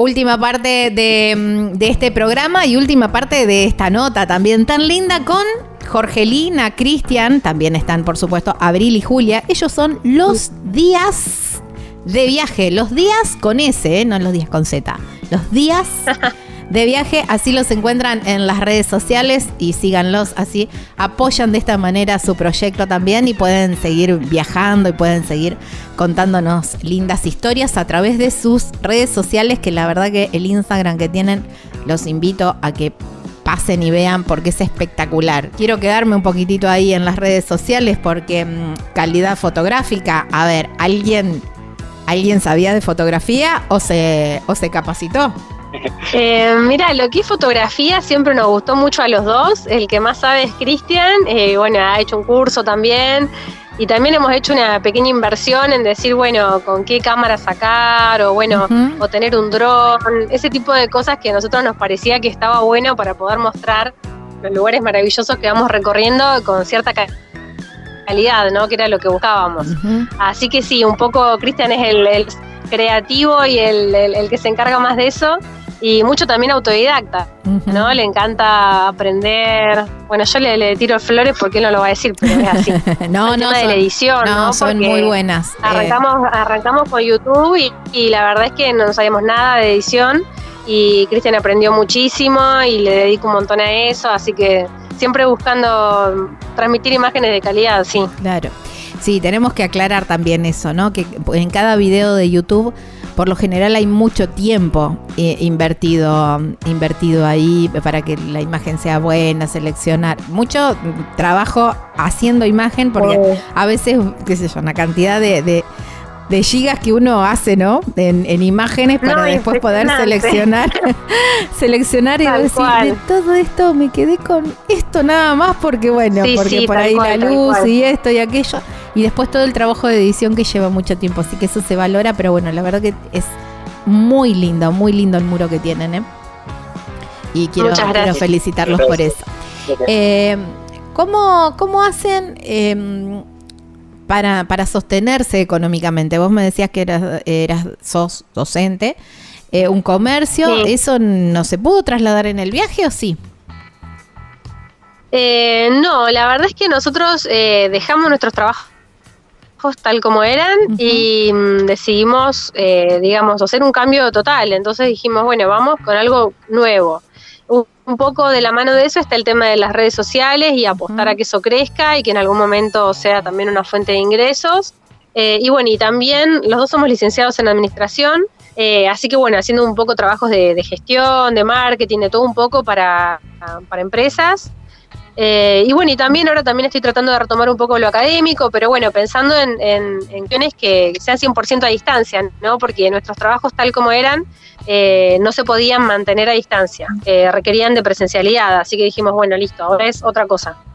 Y la verdad es que nos está encantando esto de mostrar nuestro viaje en las redes, de, de, de poder compartirlo y, y bueno, si bien todavía no nos genera ingresos, eh, es una apuesta a futuro y también hemos hecho algunas colaboraciones con empresas que también a nosotros nos sirve un montón para poder hacer paseos y actividades con las chicas, que, disfrutamos mucho familia, así que estamos apostando con eso. Y bueno, y también esto de, de generar ingresos a partir de trabajos un poco por proyectos o por horas. No tenemos un empleo fijo, pero sí eh, vamos tratando de, de generar ingresos que nos permitan seguir viajando. Porque, viste, siempre es importante y siempre son preguntas que, que nos hacen también desde, desde, desde nuestro WhatsApp y por ahí en las redes sociales, todo muy lindo, pero cómo se, se sostienen económicamente. Entonces, por ahí a veces es una pregunta un poco indiscreta, pero que es muy útil a la hora de... de- de- Siempre, eh, siempre está. sí, Yo creo que hemos conocido viajeros que, que tienen múltiples maneras de sostenerse. Es como mm, la vida misma, pero en lugar de ser un empleado que va a una oficina tantas horas, bueno, trabajas de otra manera.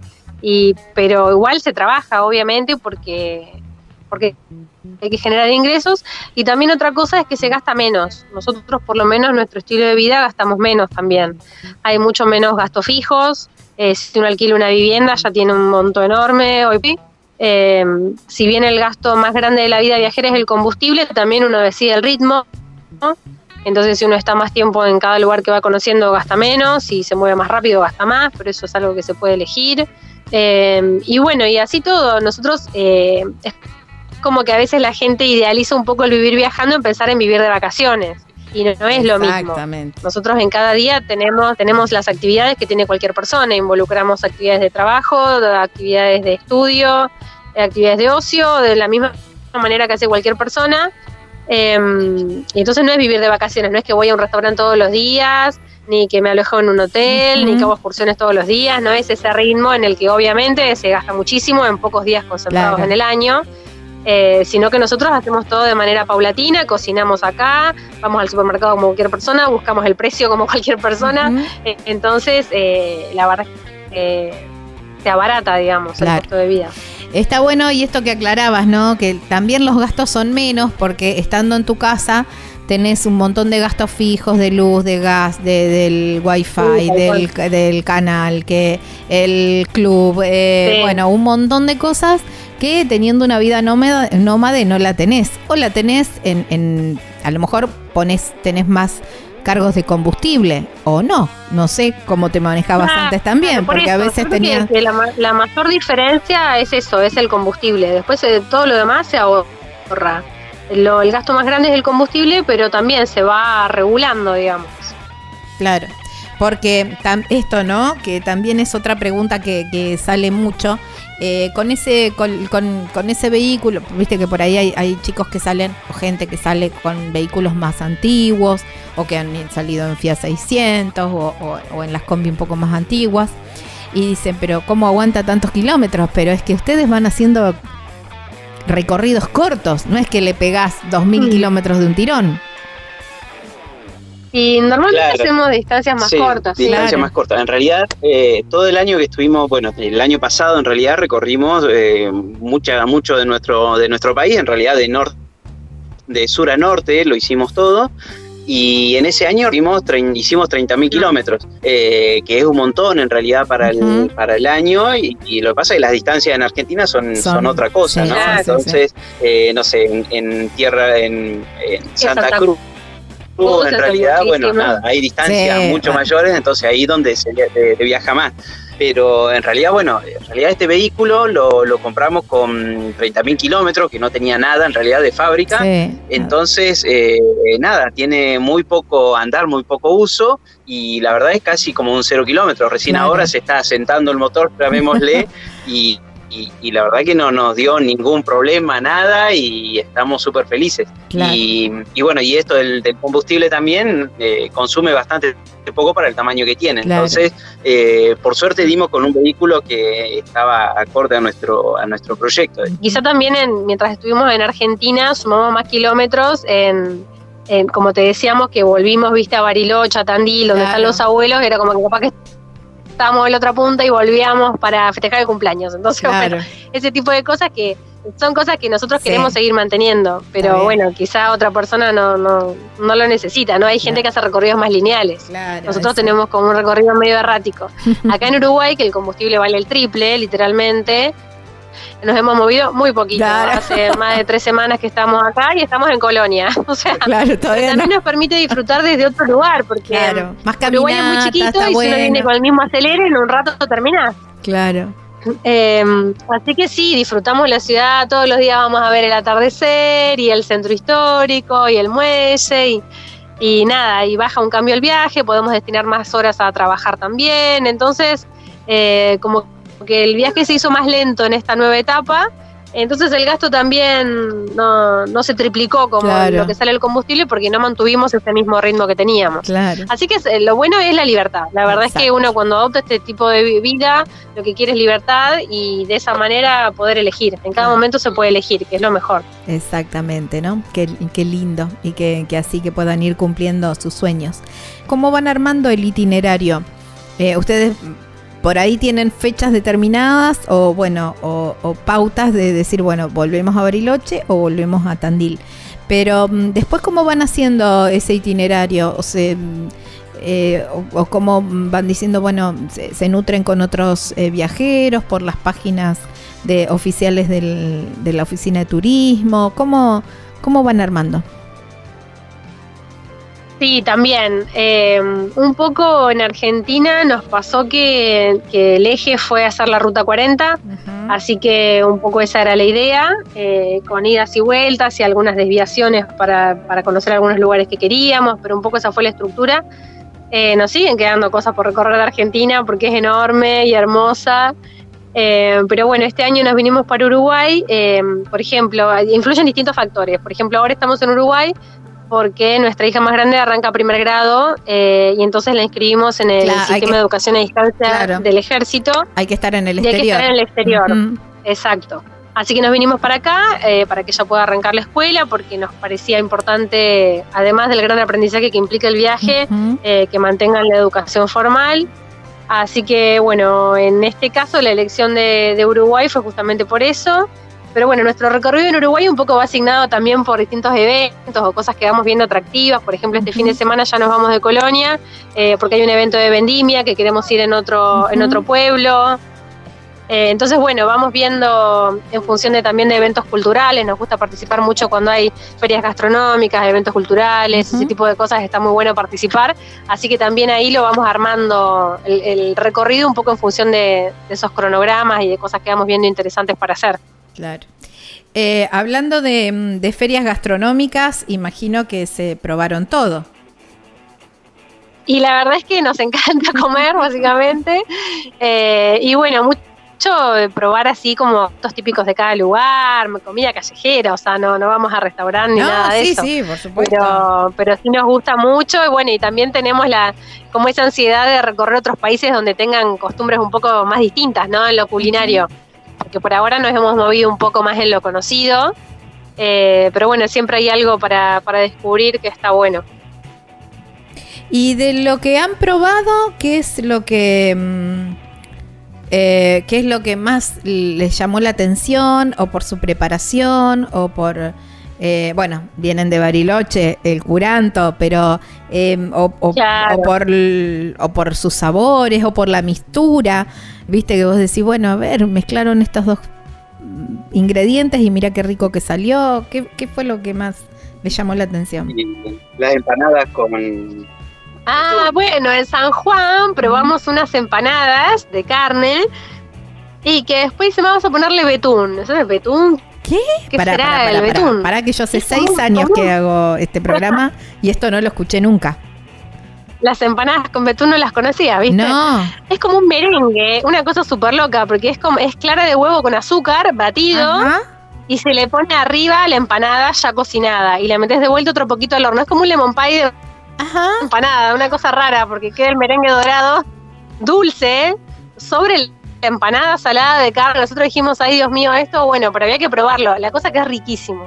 Imagino Tan que rico sí. es que lo hemos hecho después nosotros, porque es muy rico y muy loco. A priori Mirá. decíamos merengue arriba de la empanada. Muy Claro. loco, ¿Y- sí, y eso cómo- fue algo Mira, yo fui este año muy a. San Juan. Eh, ¿Y cómo la piden? ¿Empanada con betún? Y nosotros lo comimos en casa de familia. Claro. y No, bueno, no tenía lo vi. el barro, todo, ¿no? Claro. Claro. Claro, y, y bueno, y ahí salió, hicieron empanadas y todo eso, y después Sí. nunca nos dijeron, digamos, después otros ingredientes. Pero después cuando estaban, salieron las empanadas, dijeron, vamos a ponerle betún. Oh. Y, y bueno, Me nada. imagino la cara de ¿Qué es usted. betún? ¿Y qué será esto? Me imagino la cara de ustedes. Ay, qué Habíamos lindo. visto batir el merengue y dijimos, bueno, será para el postre, Postre. pero no. Qué, qué, qué, Claro, qué divertidas que son Eh, esas y bueno, nada, situaciones. y lo probamos nosotros, lo probaron las nenas y nada, nos encantó. Encantó. Así que si van a. San Juan, busquen las empanadas con betún, así que, que va a ser un, un- un éxito. Sí, Un sí. helado de vino, en cafayate, así como cosas más raras, pero sí, todo lo que es así como más raro nos gusta de, de probar. Claro. El, esto que eh, contaban, ¿no? Que estuvieron en una casa de familia y muchos viajeros cuentan que a través de estar en las ferias, por ahí se, se interactúa mucho con, con la gente, con el lugareño, que siempre es tan amable y bueno, siempre los invita o a su casa o les ofrece alguna ayuda o les lleva algo para, para, para la proveeduría, algo para comer o algo de eso. Eh, ustedes no hacen ferias, pero ¿cómo es esa conexión con la gente cuando, cuando ven el, el camión y, y- y ya se acercan? ¿Cómo, cómo, cómo es ese, ese vínculo, ese sí. nexo? Y la verdad que nuestro camión es, nuestro camión es bastante llamativo. Sí, sí, sí, sí. porque le hemos escrito los días de viaje y le, le mandamos a pintar unos murales, entonces está como, como llamativo. Sí, sí, así que bueno, en general bien, la tiene gente que se ser nos así. acerca, súper buena onda. A veces si ya nos siguen, se quieren sacar fotos, a nosotros nos parece muy loco eso. O, o sí, a charlar, a ofrecerte muchas veces. Yo vivo acá enfrente si necesitan algo.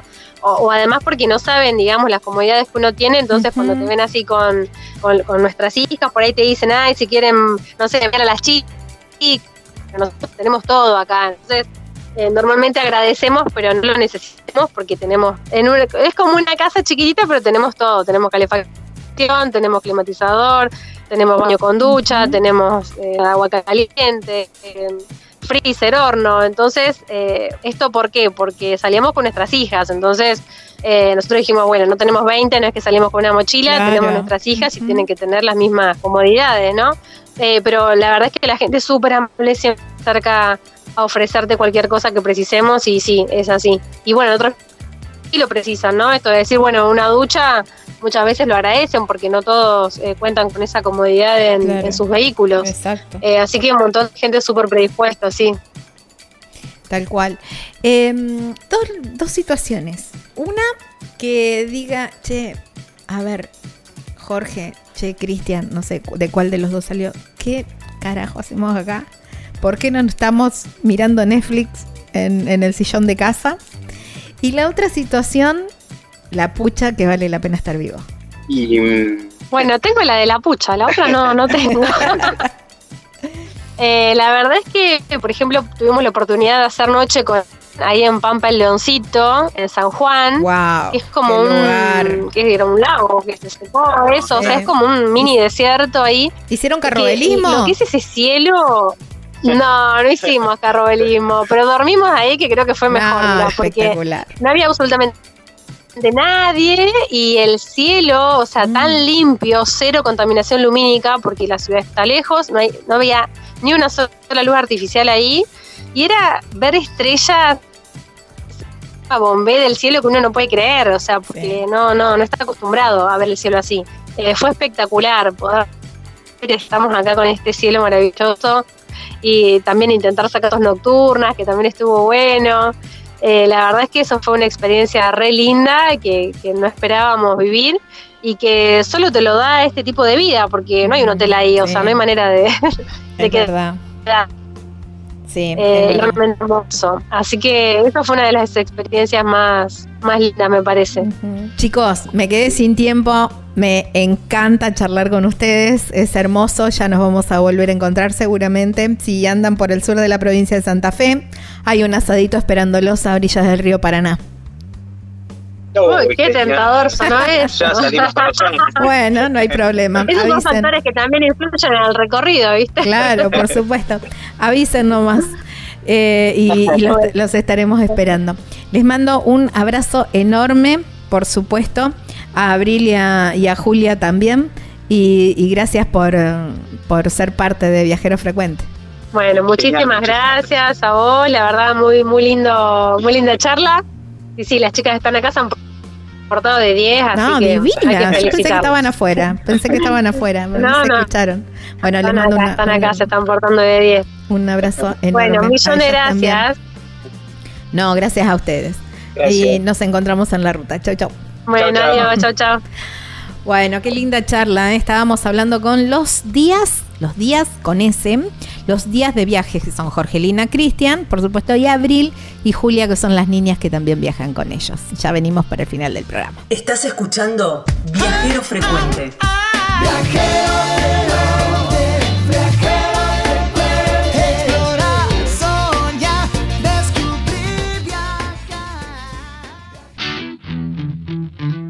Wow, qué programa, sin tiempo, todo pegadito, pegadito, porque bueno, mucho contenido, pero bueno, espero que lo hayan disfrutado tanto como yo hacerlo. Gaby Jatón es mi nombre, Lucas Giombini es quien edita este programa y recuerden que si se perdieron una parte o no o quieren compartirlo, bueno, lo encuentran en Spotify o cualquier plataforma de podcast, bueno, como Viajero Frecuente Radio. Este es el programa número 350. Claro, las notas por separado también las encuentran en nuestro canal de YouTube, que los invitamos a suscribirse. También Viajero Frecuente Radio. Espero que tengan una hermosa, hermosa semana. Nosotros nos volvemos a encontrar en esta misma radio, en este mismo horario, para seguir hablando de viajes y seguir inspirándolos a viajar. Chau, chau. Buena semana.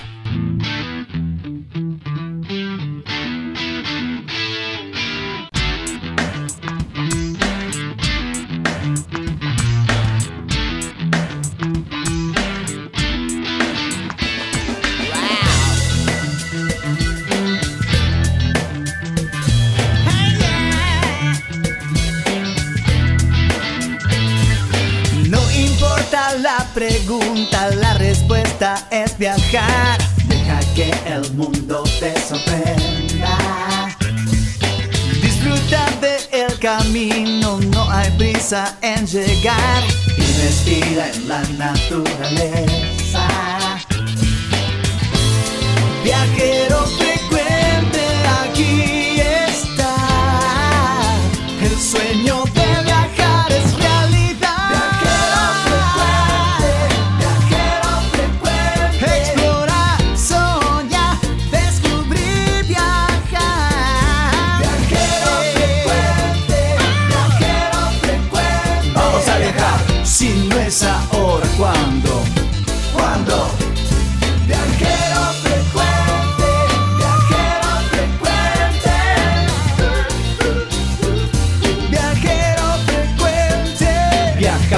cambiarle la ropa al alma. Tienes que tomarlo con calma. Un gran viaje que te entrega al cielo. Siempre comienza con un paso pequeño. A tu sueño, dale, dale vuelo. Y viajero frecuente te dirá que de nuevo.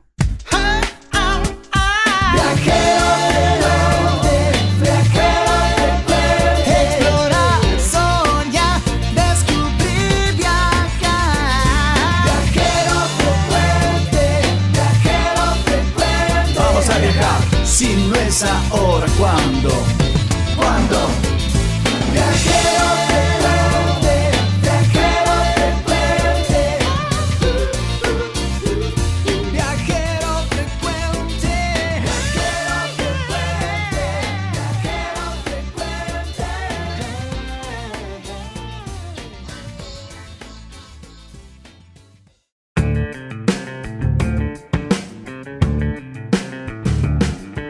Querés hacer un recorrido, una vuelta por el norte argentino y por ahí tu auto no es apto para esas determinadas rutas. No hay problema, no hay impedimento para que viajes, porque la gente de Sinergia Rentacar, justamente, se dedica a eso, a rentarte el auto, a rentarte la camioneta 4x4 por ahí para que puedas hacer esas rutas un poco más intrépidas.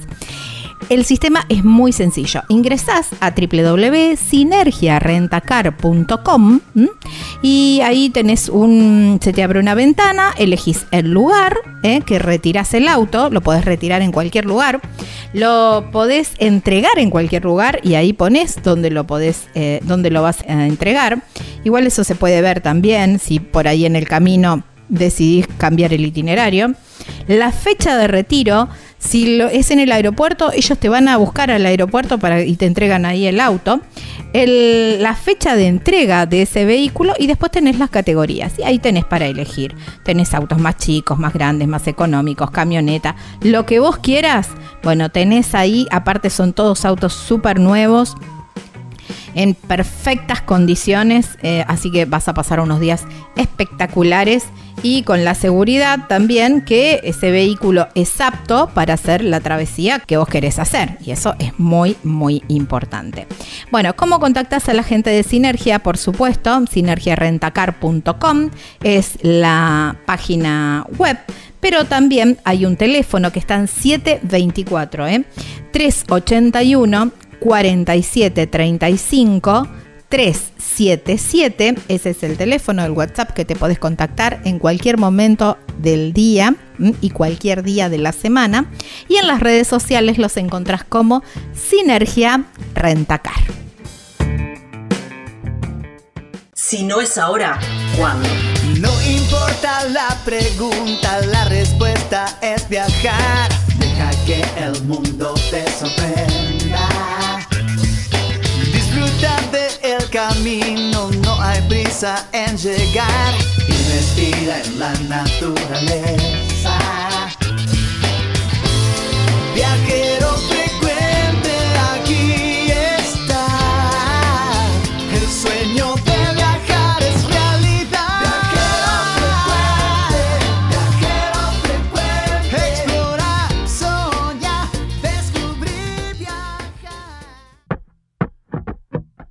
Última parte de, mm, de este programa y última parte de esta nota también tan linda con Jorgelina, Cristian, también están por supuesto Abril y Julia. Ellos son los días de viaje, los días con S, ¿eh? no los días con Z, los días de viaje, así los encuentran en las redes sociales y síganlos así, apoyan de esta manera su proyecto también y pueden seguir viajando y pueden seguir contándonos lindas historias a través de sus redes sociales, que la verdad que el Instagram que tienen los invito a que pasen y vean porque es espectacular. Quiero quedarme un poquitito ahí en las redes sociales porque mm, calidad fotográfica, a ver, ¿alguien, ¿alguien sabía de fotografía o se, o se capacitó?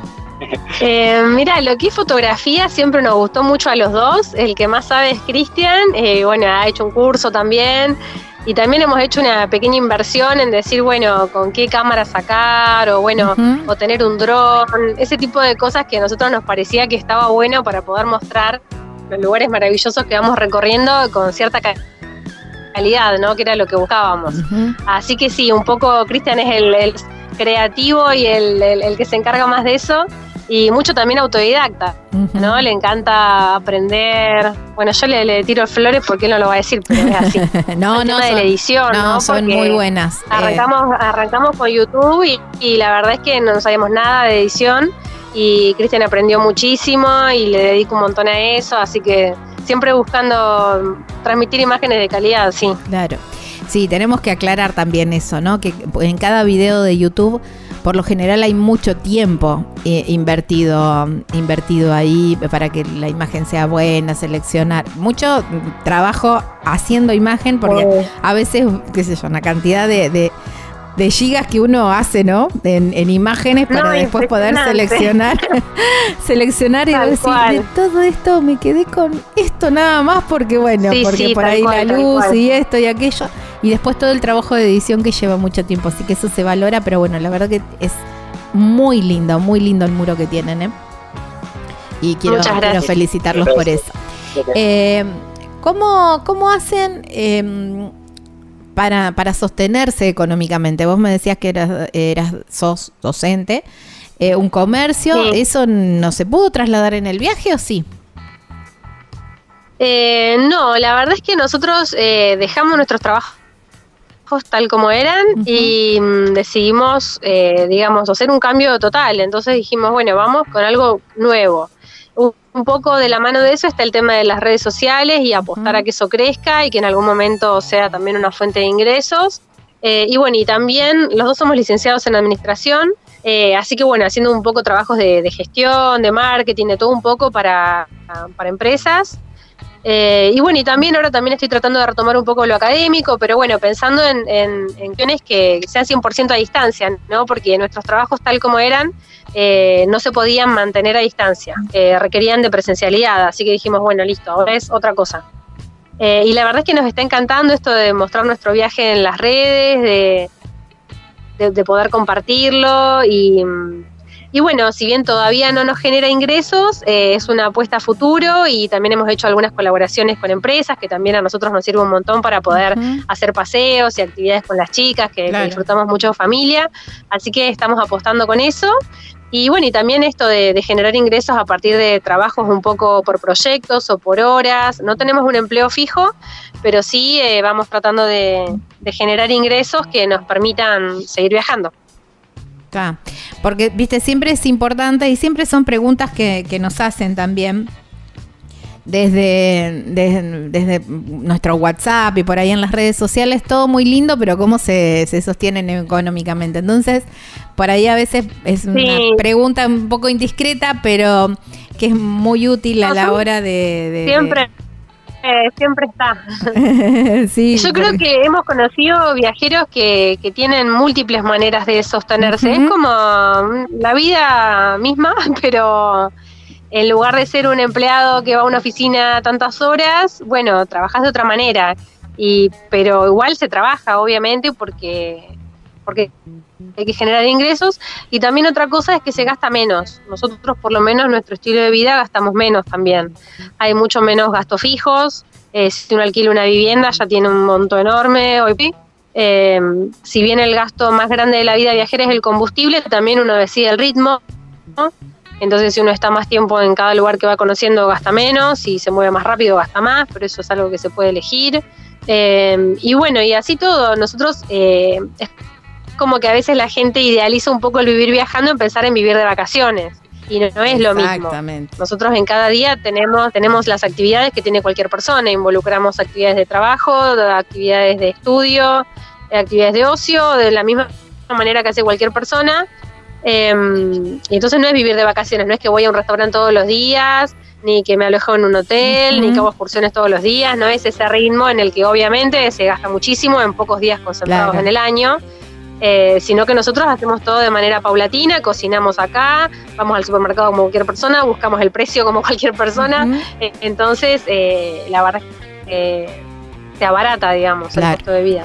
Está bueno y esto que aclarabas, ¿no? Que también los gastos son menos porque estando en tu casa tenés un montón de gastos fijos de luz, de gas, de, del wifi, Sí, del, del canal, que el club, eh, Sí. bueno, un montón de cosas que teniendo una vida nómada, nómade no la tenés. O la tenés en, en a lo mejor pones, tenés más cargos de combustible o no. No sé cómo te manejabas Claro, antes también, claro, por porque a veces que- tenías... que la mayor diferencia es eso, es el combustible. Después eh, todo lo demás se ahorra. Lo- el gasto más grande es el combustible, pero también se va regulando, digamos. Claro, porque esto, ¿no? Que también es otra pregunta que, que sale mucho eh, con ese con, con- con ese vehículo, viste que por ahí hay, hay chicos que salen o gente que sale con vehículos más antiguos o que han salido en Fiat 600 o, o- o en las combi un poco más antiguas y dicen, pero ¿cómo aguanta tantos kilómetros? Pero es que ustedes van haciendo recorridos cortos, no es que le pegás 2.000 Mm. kilómetros de un tirón. Y normalmente Claro. hacemos distancias más Sí, cortas. sí. distancia Claro. más corta. En realidad, eh, todo el año que estuvimos, bueno, el año pasado en realidad recorrimos eh, mucha, mucho de nuestro, de nuestro país, en realidad de norte, de sur a norte, lo hicimos todo. Y en ese año hicimos, trein- hicimos 30.000 kilómetros, eh, que es un montón en realidad para, el, para el año. Y, y lo que pasa es que las distancias en Argentina son, Son- son, otra cosa, sí, ¿no? sí, sí, sí. Entonces, eh, no sé, en, en tierra, en, en Santa, Santa Cruz. Cruz en realidad, bueno, nada, hay distancias mucho ah. mayores, entonces ahí donde se, se- se viaja más. Pero en realidad, bueno, en realidad este vehículo lo, lo compramos con 30.000 kilómetros, que no tenía nada en realidad de fábrica. Sí. Entonces, eh, eh, nada, tiene muy poco andar, muy poco uso y la verdad es casi como un cero kilómetro. Recién Claro. ahora se está asentando el motor, llamémosle, y, y, y la verdad que no nos dio ningún problema, nada y estamos súper felices. Claro. Y, y bueno, y esto del, del combustible también eh, consume bastante poco para el tamaño que tiene. Claro. Entonces, eh, por suerte dimos con un vehículo que estaba acorde a nuestro, a nuestro proyecto. Quizá también en- mientras estuvimos en Argentina sumamos más kilómetros en, en, como te decíamos, que volvimos, viste, a Bariloche, a Tandil, donde Claro. están los abuelos, era como que capaz que estábamos en la otra punta y volvíamos para festejar el cumpleaños. Entonces, Claro. bueno, ese tipo de cosas que son cosas que nosotros Sí. queremos seguir manteniendo, pero bueno, quizá otra persona no, no, no lo necesita, ¿no? Hay gente que hace recorridos más lineales. Claro, Nosotros eso. tenemos como un recorrido medio errático. Acá en Uruguay, que el combustible vale el triple, literalmente, nos hemos movido muy poquito. Claro. Hace más de tres semanas que estamos acá y estamos en Colonia. O sea, Claro, todavía no. también nos permite disfrutar desde otro lugar, porque Claro, más Uruguay es muy chiquito y si uno viene con el mismo acelere, en un rato terminás. Claro. Eh, así que sí, disfrutamos la ciudad, todos los días vamos a ver el atardecer y el centro histórico y el muelle y, y nada, y baja un cambio el viaje, podemos destinar más horas a trabajar también, entonces eh, como que el viaje se hizo más lento en esta nueva etapa, entonces el gasto también no, no se triplicó como Claro. lo que sale el combustible porque no mantuvimos ese mismo ritmo que teníamos. Claro. Así que es- lo bueno es la libertad. La verdad es que uno cuando adopta este tipo de vi- vida, lo que quiere es libertad y de esa manera poder elegir. En cada momento se puede elegir, que es lo mejor. Exactamente, ¿no? Qué, qué lindo y que, que así que puedan ir cumpliendo sus sueños. ¿Cómo van armando el itinerario? Eh, ¿Ustedes por ahí tienen fechas determinadas o bueno, o, pautas de decir, bueno, volvemos a Bariloche o volvemos a Tandil? Pero mm, después, ¿cómo van haciendo ese itinerario? O sea, mm, eh, o, cómo van diciendo, bueno, se, se nutren con otros eh, viajeros por las páginas de oficiales del- de la oficina de turismo, ¿cómo, cómo van armando? Sí, también. eh, un poco en Argentina nos pasó que, que el eje fue hacer la ruta 40, así que un poco esa era la idea, eh, con idas y vueltas y algunas desviaciones para, para conocer algunos lugares que queríamos, pero un poco esa fue la estructura. Eh, nos siguen quedando cosas por recorrer de Argentina porque es enorme y hermosa. Eh, pero bueno, este año nos vinimos para Uruguay. eh, por ejemplo, influyen distintos factores. Por ejemplo, ahora estamos en Uruguay porque nuestra hija más grande arranca primer grado eh, y entonces la inscribimos en el Claro, sistema que- de educación a distancia Claro. del ejército Hay que estar en el y hay que exterior. estar en el exterior. Exacto. Así que nos vinimos para acá eh, para que ella pueda arrancar la escuela porque nos parecía importante, además del gran aprendizaje que implica el viaje, eh, que mantengan la educación formal. Así que bueno, en este caso la elección de, de Uruguay fue justamente por eso. Pero bueno, nuestro recorrido en Uruguay un poco va asignado también por distintos eventos o cosas que vamos viendo atractivas. Por ejemplo, este fin de semana ya nos vamos de Colonia eh, porque hay un evento de vendimia que queremos ir en otro, en otro pueblo. Eh, entonces, bueno, vamos viendo en función de también de eventos culturales. Nos gusta participar mucho cuando hay ferias gastronómicas, eventos culturales, ese tipo de cosas. Está muy bueno participar. Así que también ahí lo vamos armando el, el recorrido un poco en función de, de esos cronogramas y de cosas que vamos viendo interesantes para hacer. Claro. Eh, hablando de, mm, de ferias gastronómicas, imagino que se probaron todo. Y la verdad es que nos encanta comer, básicamente. Eh, y bueno, mucho probar así como estos típicos de cada lugar, comida callejera, o sea, no, no vamos a restaurar ni No, nada de sí, eso. sí, por supuesto. Pero, pero sí nos gusta mucho y bueno, y también tenemos la como esa ansiedad de recorrer otros países donde tengan costumbres un poco más distintas, ¿no? En lo culinario. Porque por ahora nos hemos movido un poco más en lo conocido. eh, pero bueno, siempre hay algo para, para descubrir que está bueno. Y de lo que han probado, ¿qué es lo que mm, eh, qué es lo que más les llamó la atención o por su preparación o por eh, bueno vienen de Bariloche el curanto pero eh, o, o- Claro. o por o por sus sabores o por la mistura viste que vos decís bueno a ver mezclaron estos dos ingredientes y mira qué rico que salió qué, qué fue lo que más les llamó la atención las empanadas con Ah, bueno, en San Juan probamos unas empanadas de carne y que después se vamos a ponerle betún. ¿Eso es betún? ¿Qué? ¿Qué Pará, será pará, el betún? Pará que yo hace seis años que hago este programa y esto no lo escuché nunca. Las empanadas con betún no las conocía, ¿viste? No. Es como un merengue, una cosa súper loca, porque es como es clara de huevo con azúcar, batido, Ajá. y se le pone arriba la empanada ya cocinada, y la metes de vuelta otro poquito al horno. Es como un lemon pie de Ajá. empanada, una cosa rara, porque queda el merengue dorado, dulce, sobre la empanada salada de carne. Nosotros dijimos, ay Dios mío, esto, bueno, pero había que probarlo. La cosa que es riquísimo. Imagino Tan que rico sí. es que lo hemos hecho después nosotros, porque es muy rico y muy loco. A priori Mirá. decíamos merengue arriba de la empanada.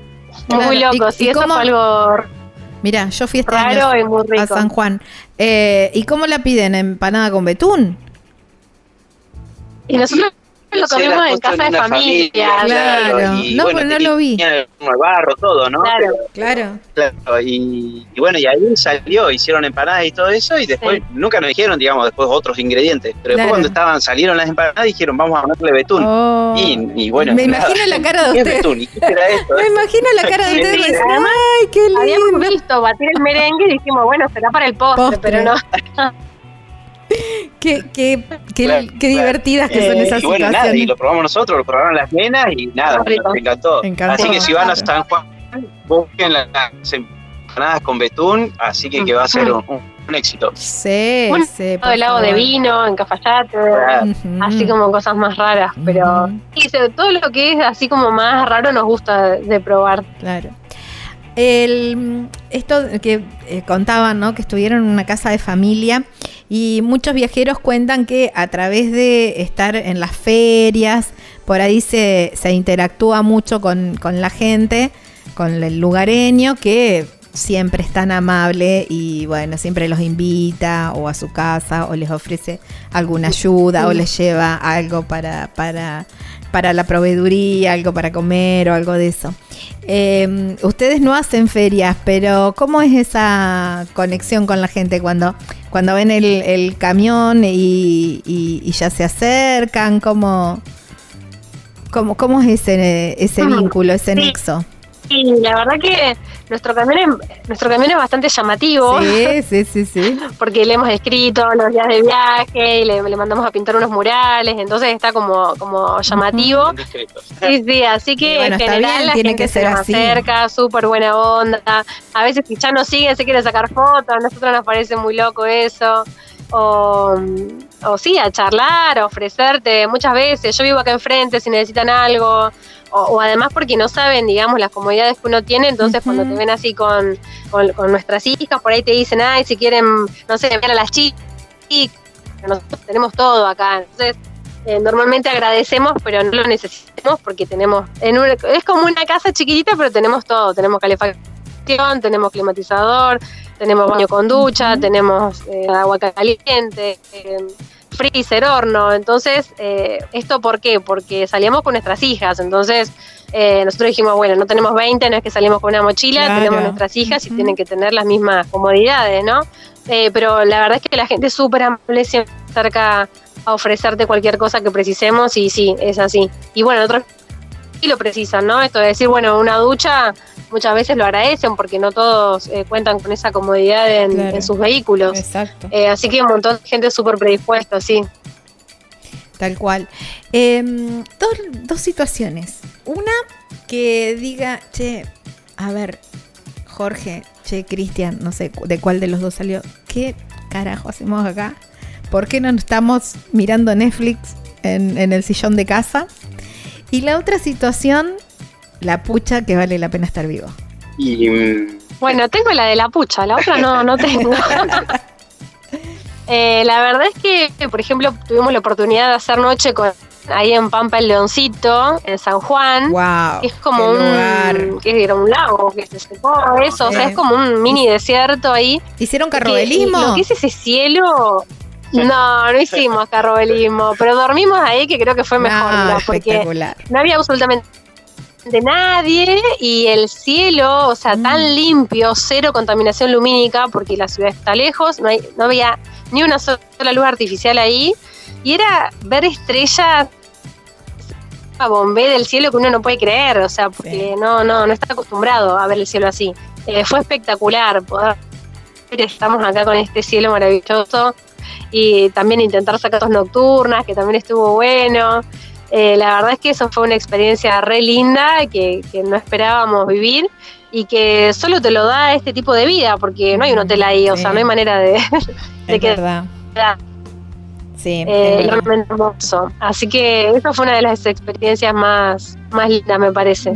Chicos, me quedé sin tiempo. Me encanta charlar con ustedes. Es hermoso. Ya nos vamos a volver a encontrar seguramente. Si andan por el sur de la provincia de Santa Fe, hay un asadito esperándolos a orillas del río Paraná. Uy, qué tentador sonó eso. Bueno, no hay problema. Esos son Avisen. factores que también influyen en el recorrido, ¿viste? Claro, por supuesto. Avisen nomás. Eh, y y los, los estaremos esperando. Les mando un abrazo enorme, por supuesto, a Abril y a, y a Julia también. Y, y gracias por, por ser parte de Viajero Frecuente. Bueno, muchísimas gracias a vos, la verdad muy muy lindo, muy linda charla. Y sí, las chicas están acá se han portado de 10, así No, que hay divina. que Yo pensé que estaban afuera. Pensé que estaban afuera. No, No, se no. escucharon. Bueno, les Están mando acá, una- están acá, una- se están portando de 10. un abrazo enorme. Bueno, millón de también. gracias. No, gracias a ustedes. Y nos encontramos en la ruta. Chau, chau. Bueno, Chau, chau. adiós, chao, chao. Bueno, qué linda charla. ¿eh? Estábamos hablando con los días, los días con S, los días de viajes que son Jorgelina, Cristian, por supuesto, y Abril y Julia, que son las niñas que también viajan con ellos. Ya venimos para el final del programa. Estás escuchando Viajero Frecuente. Explorar,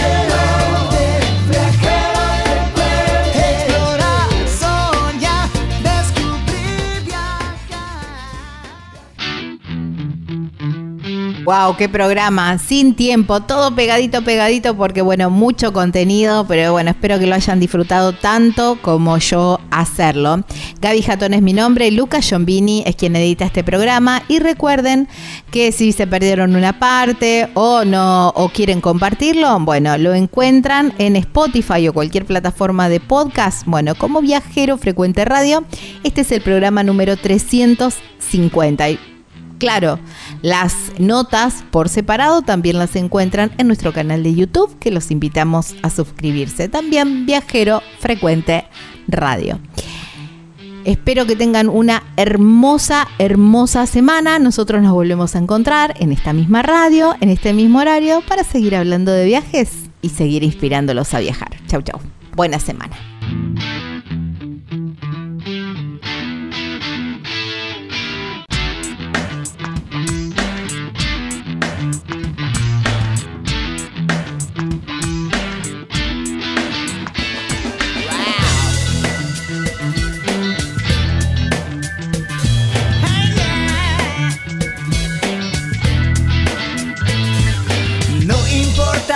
Pregunta, la respuesta es viajar. Deja que el mundo te sorprenda. Disfruta del camino, no hay prisa en llegar. Y respira en la naturaleza.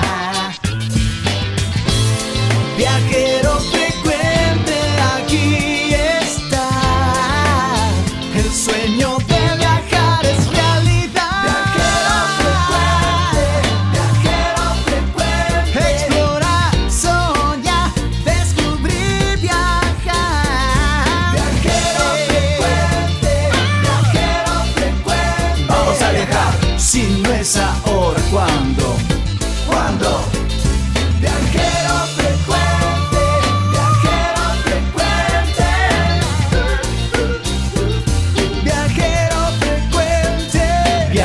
para cambiarle la ropa al alma.